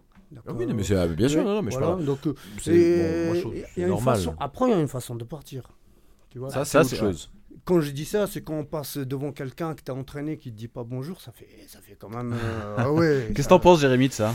Oui, moi je connais. Tu Mais connais après- Ouais, moi je connais. Moi je voilà, connais, mais voilà. après il y a des, c'est parce qu'il y a des, il y a des manières, euh, il y a des manières de faire. Et je pense, et attention, hein, il y a des manières de partir, mais je pense qu'il y a aussi des manières de laisser partir. Ouais, oui, bien sûr. C'est pas forcément la faute de celui a- qui part. Oui, il y a ça aussi. Il y a de ça aussi. C'est pas avec- toi que je parle. Ah, hein. ah, non, mais J'en sais moi, rien. mais moi, je prends mes responsabilités avec le caractère que j'avais. Je sais que. je- C'est bien là, tu t'es assez. Donc, t'es- t'es- au moins, t'es t'es très Non, clair sur je- toi-même. J'ai fait, j'ai fait des erreurs avec certains et, et d'autres. euh, comme, en fait, ce que, ce mon défaut, hein, je fais de la surenchère sur la connerie. Voilà. si tu me C'est pareil que tout à l'heure, je ne comprends pas. ah, voilà, Je tu comprends. comprends Ah, pas. tu Ah, comprends. ouais, ouais. Ah, attendez, je coupe tout. Si- si Jérémy comprend très, très, très bien Ah, la là. surenchère. la surenchère sur la connerie. C'est même Voilà. la spécialité maison. hein. Ah, ça, moi. euh, voilà, d'accord. Être, être plus bête, c'est non. Ça, c'est moi. T'inquiète. Je fais de la surenchère sur tout. Tu, tu es Non, violent tu avec moi, je vais être plus violent. Tu vois? Capable. Tu es violent, je vais être plus... Tu veux parler fort, je vais parler plus fort. Tu vois je donc, peux euh, être très, très, très bête, hein, quand même. hein. Ouais, Oui. Moi, moi aussi. moi aussi. oui. Je. Si une fois que les choses sont passées, tu dis ah comment J'ai un peu déconné. je déconne là. Ça, c'est mon moment préféré quand je suis. Ah non, j'ai été trop loin. Ouais, ouais, voilà. j'ai- Ah, on est pareil, voilà, euh, c'est pareil. Je- C'est mon moment préféré, ça. euh, faut que tu t'en veux, c'est c'est pire encore. Je parce que- veux rarement. Ah ouais, t'es content de toi? Moi, c'est le contraire, je suis pas Je bien quand dis, même. je suis très très bête. Ah ouais, mais euh, moi, c'est une fois. T'es beau, mais t'es bête. Ah ouais, non. Moi, à un moment, je, je, je me dis quand même. Après, je dis ouais, ouais, c'est de sa faute. Et alors quoi Alors on arrive à la fin de Urban Team. Tu crois que tu veux passer à Non, autre chose non, Non, du oh, il va pas dire ça. toi. Oh. Oh, il non, en non, a non, marre. Non, non, pas marre. Eh J'ai bien dit que oui, tout le monde apprend que c'est la fin du Alors, regardez, tous les soirs, se retrouver sur un tapis.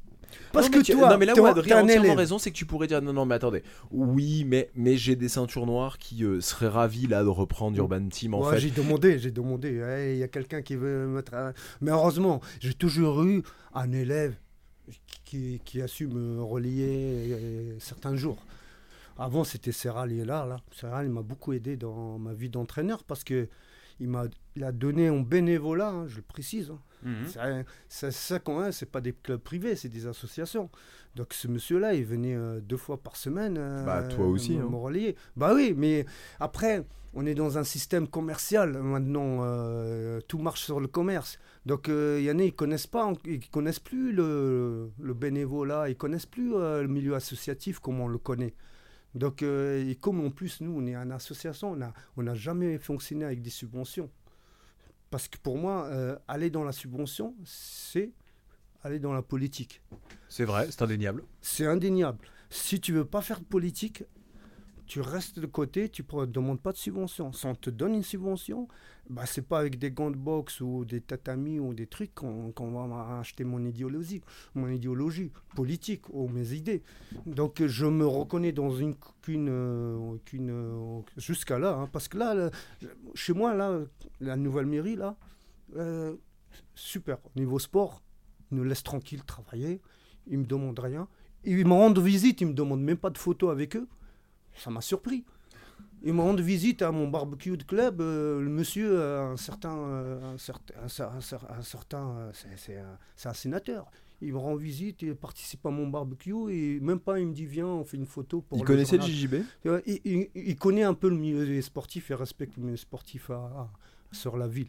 Donc, euh, moi, franchement, j'apprécie. Je dis, waouh, euh, le gars, il n'est pas venu faire sa politique.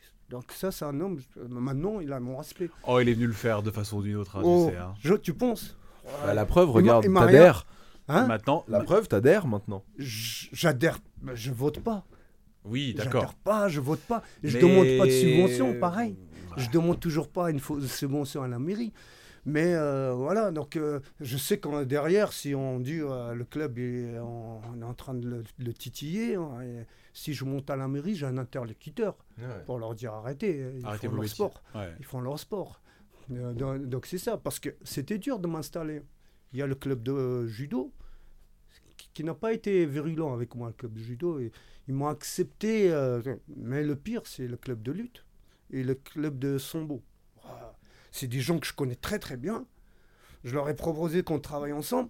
Ah non Tu vois Donc, Concurrence. concurrence qui arrive et on, tu vois, qui va prendre les subventions, je sais pas. Et puis c'était la guerre pendant des années. C'était la guerre. C'est incroyable. Ça tombait, je sais pas. On, on veut te fermer ta salle, on veut te prendre tes créneaux. on te- tu, tu, tu viens d'où? C'est pour ça que je vous dis maintenant, la mairie actuelle me laisse tranquille. Parce Ouais. que les autres mairies, ils se sont manifestés pour me. me- ah, me- J'ai dû me battre avec eux pour, euh, pour, pour rester à Aulnay, pour donner mon temps en tant qu'associatif, pour donner à la ville, à des jeunes, pour apporter, j'ai dû me battre. C'est bien que tu le incroyable. dises ça. Il faut que les gens comprennent que c'est pas si simple. Non, c'est pas ça. faut rien prendre pour acquis Ouais. et il y a beaucoup de bénévoles qui se donnent du mal. Ouais. À vous donner les cours, à vous gérer, à faire l'administratif, mais aussi qui gère la mairie et toutes les emmerdes, en gros, hein, que tu viens de décrire. C'est ça- important de savoir ça. C'est c'est ce qui sape le plus l'énergie. C'est sûr, parce que c'est inutile. C'est inutile. Ouais. Ça t'apporte des tracas. Tu, euh, tu, tu, tu, tu, tu- hein, on a un côté quand même assez euh, virulent. hein. Euh, donc, tu as envie de On faire. a bien compris. Tu vois, tu- Ah bon? Ah ouais? À un moment, tu te dis, je vais, je vais revenir à l'ancienne. C'est euh, finalement, j'ai moins de stress à l'ancienne. On va Tu régler vois, ça C'est- à C'est l'ancienne. lui qui va stresser. tu vois, donc euh, on se dit, ouais. lui qui va stresser. Eh ben oui, c'est pas normal que ce soit moi qui stresse quand même. Toi, tu veux juste C'est faire ton. En plus, c'est un loisir, j'allais dire. C'est c'est Bah même pas ton oui. travail, c'est un C'est loisir. Mais non, c'est pas mon travail. C'est- C'est c'est incroyable. Et après, quand c'est des gens que tu connais, en plus, euh, qui te prennent pour un concurrent et qui viennent et qui te mettent des bâtons dans les roues quand tu découvres, en fait, c'est pas la mairie. C'est les gens qui te connaissent en vrai, ouais. qui te disent bonjour. Tu te dis, mais c'est pas possible, le monde. Ouais, le c'est monde dur. est lâche. hein.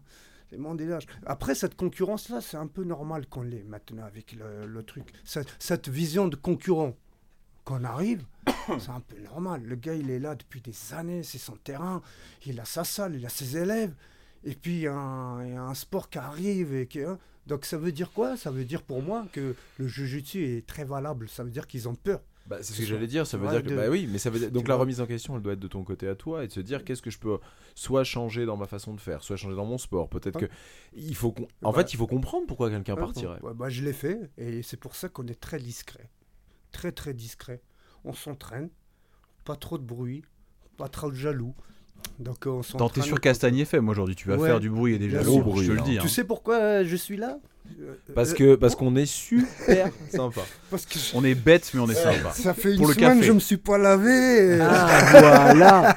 Alors ça c'est pas avec nous qu'il faut voir. La seule personne qui décide Ouais. c'est Manu. Ah, ouais, C'est avec lui qu'il faut être gentil. Nous on m'as ne dit, décide euh, pas ça. ça décape bien ce savon. non, mais il y a des, j'ai vraiment envie de transmettre certaines idées, certaines façons de voir. Le jujutsu, il n'y a pas un, euh, voilà, c'est, c'est, c'est, c'est- c'est une- comment dire, c'est un sport qui émerge en France de plus en plus. Il prend une direction sportive. Tiens, comment tu vois l'arrivée du MMA toi d'ailleurs en tant que prof de jiu-jitsu brésilien? Moi, je dis c'est magnifique. Tu vois, donc euh, le jiu-jitsu brésilien va peut-être aller euh, revenir à- un petit peu en arrière. C'est-à-dire Hein, Parce que J'allais dire euh, venir euh, sur le devant de la scène, euh, mais pourquoi euh, ça veut dire quoi Venir devant la scène, je pense pas qu'on va de- aller au devant de la Alors, scène Ah, c'est marrant parce que moi c'est comme MMA. ça que je le vois, c'est que comme le MMA on, peut enfin en faire, on Ouais. peut bon voilà. En fait il va y avoir beaucoup de, de personnes qui euh, se disent ah bah maintenant je vais me mettre au MMA, sauf que le Lol. MMA on le sait, Ça fait mal. pas pour les fragiles, ça, Ça fait, fait mal. très Ça mal, fait mal. et que bah finalement le jiu-jitsu brésilien c'est une bonne manière de faire du MMA, ouais, tu euh, sais, de faire la, les- de faire du MMA, de dire qu'on fait quelque chose d'un petit peu badass. ouais, Sans risquer en fait. Tu sais, les, les débutants, hein, beaucoup de gens qui. des- beaucoup de débutants qui viennent en jiu-jitsu. euh, Qu'est-ce qu'ils disent? Ils disent, ouais, ouais, quand ils disent alors Je copains, me mettrais je au MMA. Je fais C'est du, ce que je te fais dis. du jiu-jitsu. Tu sais ce que c'est le jiu-jitsu C'est le MMA. Et Eh quand bah- eh bah, c'est ce bah, que je c'est ce qu'ils font dans le MMA quand ils sont par terre. Ils disent ça. Et bah c'est Bah ouais. exactement ce que je te dis. donc, euh, C'est exactement ce que je te dis. donc pour moi en fait c'est hyper positif pour le jiu-jitsu brésilien en fait. En France, je, enfin, quand je le vois, moi, dans, dans la zone où je suis, donc, ils font vraiment la différence entre le jujitsu, le grappling et le MMA. C'est trois choses différentes. Je dirais le grappling va prendre, plus prendre de l'ampleur. Je sais pas ça. hein. Hum, Ah ouais. Tu sais en France, en France déjà on a l'habitude du judo donc le kimono plaît et il y a un truc aussi où en France on, est, on, on, on aime le on aime l'équipe, on aime l'équipement, on aime on, on- a cette habitude là en France hein, c'est quand même un pays de mode, on va dire, c'est un pays et, et, et le kimono et on le voit, il y a des marques qui ou des marques qui fleurissent, on voit euh, et les kimonos sont de plus en plus stylés, on aime aller sur les tapis avec des kimonos de plus en plus stylés, j'ai bien je pense Mhm. pas que ce soit ton cas à toi mais je- et, et, Non, et ça m'étonnerait pas qu'en France le- la partie kimono en fait pour tout ça Ouais. euh, euh, soit enfin prenne de l'importance. Voilà. bien. Je suis, je suis- sur ce côté-là, je suis d'accord avec toi. Mais regarde bien les clubs de grappling qui se développent. ah non mais ça c'est sûr après euh, vois dans, la, dans la technique pure je sais sûr Regarde c'est les sûr. compétitions de grappling, il y a toujours du monde, beaucoup Ah de monde, beaucoup de monde. Le grappling, c'est quoi? C'est un short avec un rash guard. Ah, c'est beaucoup plus facile hein, c'est moins cher c'est moins ça. c'est sûr hein. En MMA, c'est quoi? C'est un short avec un rage Exactement. Donc, pour eux, les jeunes qui, qui arrivent, même ceux qui sont déjà là, être avec un short et un cragel, je fais vraiment la spécificité du MMA au sol. Mettre un kimono, j'ai des élèves qui ont lâché les kimonos. Il me dit j'ai mal au doigt, non, je peux pas, j'ai des arthroses, euh, j'ai mal. Il va, il va rire celui-là qui m'a, qui, s'il m'écoute. Eh, il y en a plusieurs, j'ai une épidémie d'arthrose de doigts chez moi. Donc, euh, pour venir le maximum possible en, kimono. J'ai pas trop abîmé, j'ai celui-là qui est cassé. Donc, euh, il y a des clubs, ils font plus que ça. Moi, j'y tiens en kimono. moi, je, moi, je fais vraiment du kimono. j'ai très, très, peu fait de nogi. Ben, ils n'arrivent pas à comprendre que faire du kimono te fait progresser en nogi. Évidemment. D'accord. Faire du le kimono apporte beaucoup plus de euh, comment de possibilités et de combinaisons.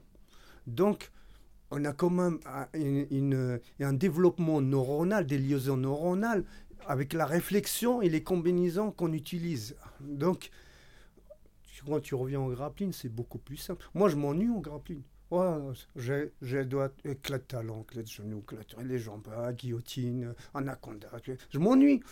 je m'ennuie. Ça aussi, on n'avait jamais dit je m'ennuie au nogi. C'est, ouais, euh, c'est parce qu'il faut utiliser un peu de physique. Il faut la mettre en, citation euh, d'Instagram. Moi, au nogi, je m'ennuie. Je m'ennuie. c'est, quand je dis je m'ennuie au niveau de la réflexion. Je comprends très bien. J'ai même plus besoin de réfléchir. C'est euh, les combinaisons, elles tombent comme ça. vas-y, alors qu'avec un kimono, tu peux faire un petit coup de traquenard et tout, il tombe dedans, un petit, une petite toile d'araignée, tu poses ton piège et, le gars il tombe dedans. Quand il tombe tout seul dedans, es content, tu dis ah ouais, j'ai rien eu besoin de faire. Donc tu peux pas faire ça en grappling. Il y a un petit jeune qui arrive bien musclé là, bien physique, qui saute partout. Et ben, va l'attraper en grappling. Ouais, le prof il m'a rien fait. Il m'a pas, m'a pas finalisé. Bah oui, tu es resté comme ça, tu soulèves du 180 kilos au coucher tu veux que je t'arrache ton bras eh, mon gars tranquille ouais. voilà donc euh, c'est ça alors qu'un kimono euh, vient même avec euh, soulève de 200 kilos c'est pas grave tu vas tomber dedans donc voilà tu vois un peu le truc c'est ça je te dis et après c'est beaucoup ça apporte bon physique hein, le grappling le fait d'un truc, les gars qui font du, du, que du grappling, ils sont, très très physique. Ouais. Ah, ils ont un physique incroyable. Et puis là, il y a le nouveau jeu sur les clés de genoux, les clés de cheville, les clés de talons. C'est la mode en ce moment parce que, voilà, c'est toujours comme ça. La berimbolo à l'arrivée, tout le monde a fait de la berimbolo. Maintenant, les clés de talons arrivent. Donc, euh, euh, avec Gilles Lachelan, etc., qui arrive. On veut faire comme monsieur. Donc, c'est bien. Ça marche bien. Hein. Très, très efficace. C'est parce qu'en France, maintenant aussi, euh, il n'y a pas beaucoup de monde qui savent les défendre hein, avec les talons. C'est bien ça. C'est interdit en jiu c'est pour ça aussi. Hein. Ça ne devrait pas être interdit à l'entraînement. On devrait apprendre à. Ça, c'est à la discrétion du prof. voilà, ouais, bien sûr. Mais à l'entraînement, on devrait savoir. les, les, les, utiliser et, et les défendre, justement pour pas les utiliser le jour où tu arrives en compète de grappling. Tu vois, on te sort les talents, tu, vois, tu vas essayer les talents, tu vas la faire n'importe comment et tu vas dégommer le genou du gars. Tu vois, il y a ça aussi. Il y a beaucoup de blessures à cause de ça parce que les gens, ils savent pas les. Soit ils savent pas les enseigner, soit ils les enseignent pas, soit l'autre il a rien compris comment faire et puis euh, au lieu de faire une clé de talon, il fait une clé.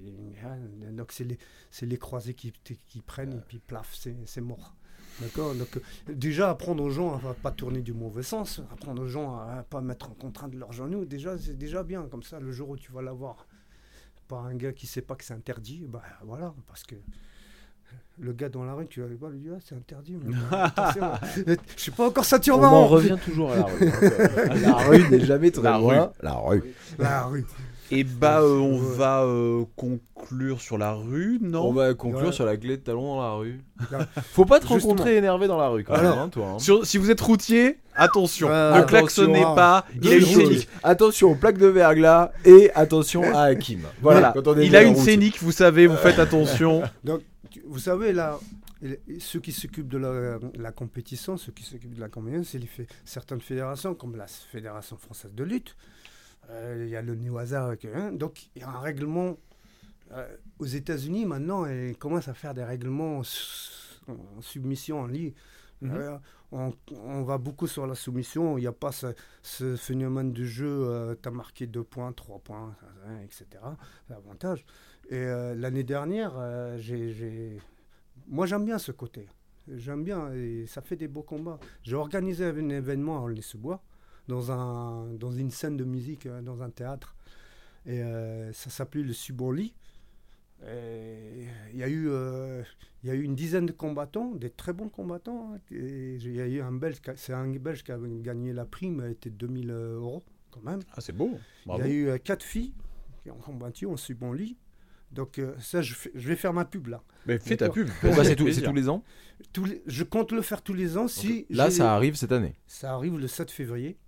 Ok. Ah bah et pourquoi on n'en entend pas parler? Pourquoi on le sait pas là Vous n'êtes pas sur les mêmes réseaux. J'utilise que Facebook. Comment ça, pas sur les mêmes réseaux? Qu'est-ce que sur les- que moi. Donc Sub Only, Il est sur le dark web. euh, il est sur le dark web. Ouais. le Alors, Sub Only à euh, Aulnay le ouais. 7 février. Voilà, donc c'est le 7 février, c'est un vendredi soir, à partir de 18h. C'est au théâtre Jacques Prévert à Aulnay-sous-Bois, donc euh, c'est sur mon Facebook, c'est sur mon... Bah, euh, c'est vrai qu'au niveau communication, moi, je- c'est le problème, c'est que je suis tout seul, je fais tout tout seul. Donc, euh, je fais Mais ça... mais il faut en parler Je- aux je- gens comme nous, ouais. aux marques, aux trucs comme ça, Ah parce oui. que c'est bah ouais. Ouais, c'est pour ça que j'ai dit ça tombe bien. Euh, Donc euh, c'est le 7 février. euh, il y a l'année dernière j'ai eu euh, dans- un petit théâtre il y a eu euh, 200 places assises. J'ai pas eu de place pour tout le monde. Et cette, Ah, quand cette même. année j'ai 800 places. Donc euh, tout le monde peut rentrer. Et Donc, bah euh, allez-y. donc, Donc euh, le 7 tu février, un vendredi, le Subonli, il y aura combien de combats? Est-ce que tu as une carte déjà? J'ai une carte déjà, je l'annonce petit à petit. J'ai déjà annoncé trois combattants. Alors on peut- est-ce qu'il y a un site. Est-ce qu'il y a un- est-ce qu'il y a une Euh, page c'est- Subonli ou c'est que sur la tienne? Pour l'instant, c'est sur la mienne. D'accord? C'est, Vous allez sur mon Facebook, Akimate. Mais diffuse ça sur les groupes. Mais oui. Ouais, je vais le faire. ouais, c'est Fais-le. vrai. Euh, dans- donc, Je sais même pas si on euh, est potes. Donc, tu vois, moi, mes- les affiches, c'est des toi. potes qui me les font. Et tu vois, euh, donc, ils- ceux qui veulent me rendre service, ils me rendent service. Comme ça, on marche vraiment à un système D. euh, euh, c'est c'est de l'échange, c'est de. voilà, c'est. On essaie de rester au maximum loin euh, du business. euh, c'est c'est pas un mal hein, de faire du business, mais c'est pas mon métier, c'est pas mon. Je Mhm. sais pas faire déjà. Alors là, déjà, on a déjà donc euh, Christian Rodriguez Ouais, qui combat. Voilà. J'ai une bonne carte. et euh, Contre qui, Christian j'ai- pas encore fait les tirages au sort. Ah, Donc, euh, C'est un tournoi. D'accord. C'est un tournoi, c'est pas des. Non, donc c'est un tournoi et le finaliste il gagne une ceinture. Et cette année, j'ai pas eu beaucoup de, j'ai pas beaucoup de finances. Et donc j'ai mis 1000 euros euh, par- pour, pour là. Après c'est, comme j'ai dit. Eh, euh, 1000 euros, c'est bien. Hein C'est pas mal, hein. Après il faut payer le DJ, il faut payer. euh, Ce que je veux dire, c'est que le- 1000 euros dans le jujitsu, Oui, bien sûr. C'est très, mais, très bien. Mais ça, je, mais, mais moi j'ai dit 1000 euros, c'est pas suffisant. Parce que C'est beaucoup, 1000 Pour euros, moi, hein. un combattant, c'est c'est- pour ça que je le fais dans un théâtre.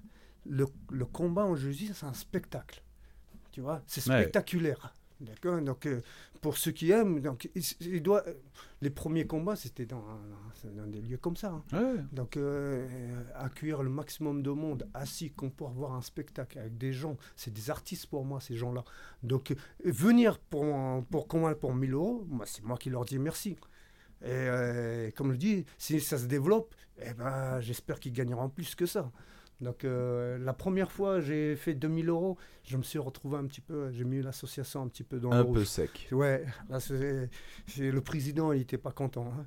Donc, euh, là, je dis, on va calmer. On va calmer le On jeu. va calmer le jeu.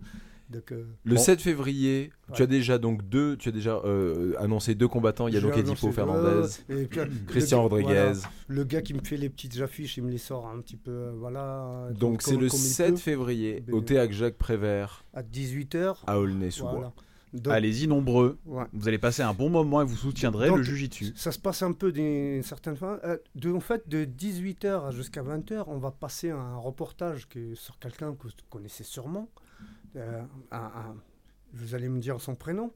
C'est euh, un jujitsuka aveugle qui combat sur le circuit. Alexis. Ah oui, qui qui euh, qui était, il est pas, il était pas chez euh, Bongo ou C'est ça, ça? C'est ça. C'est un gars que j'admire beaucoup.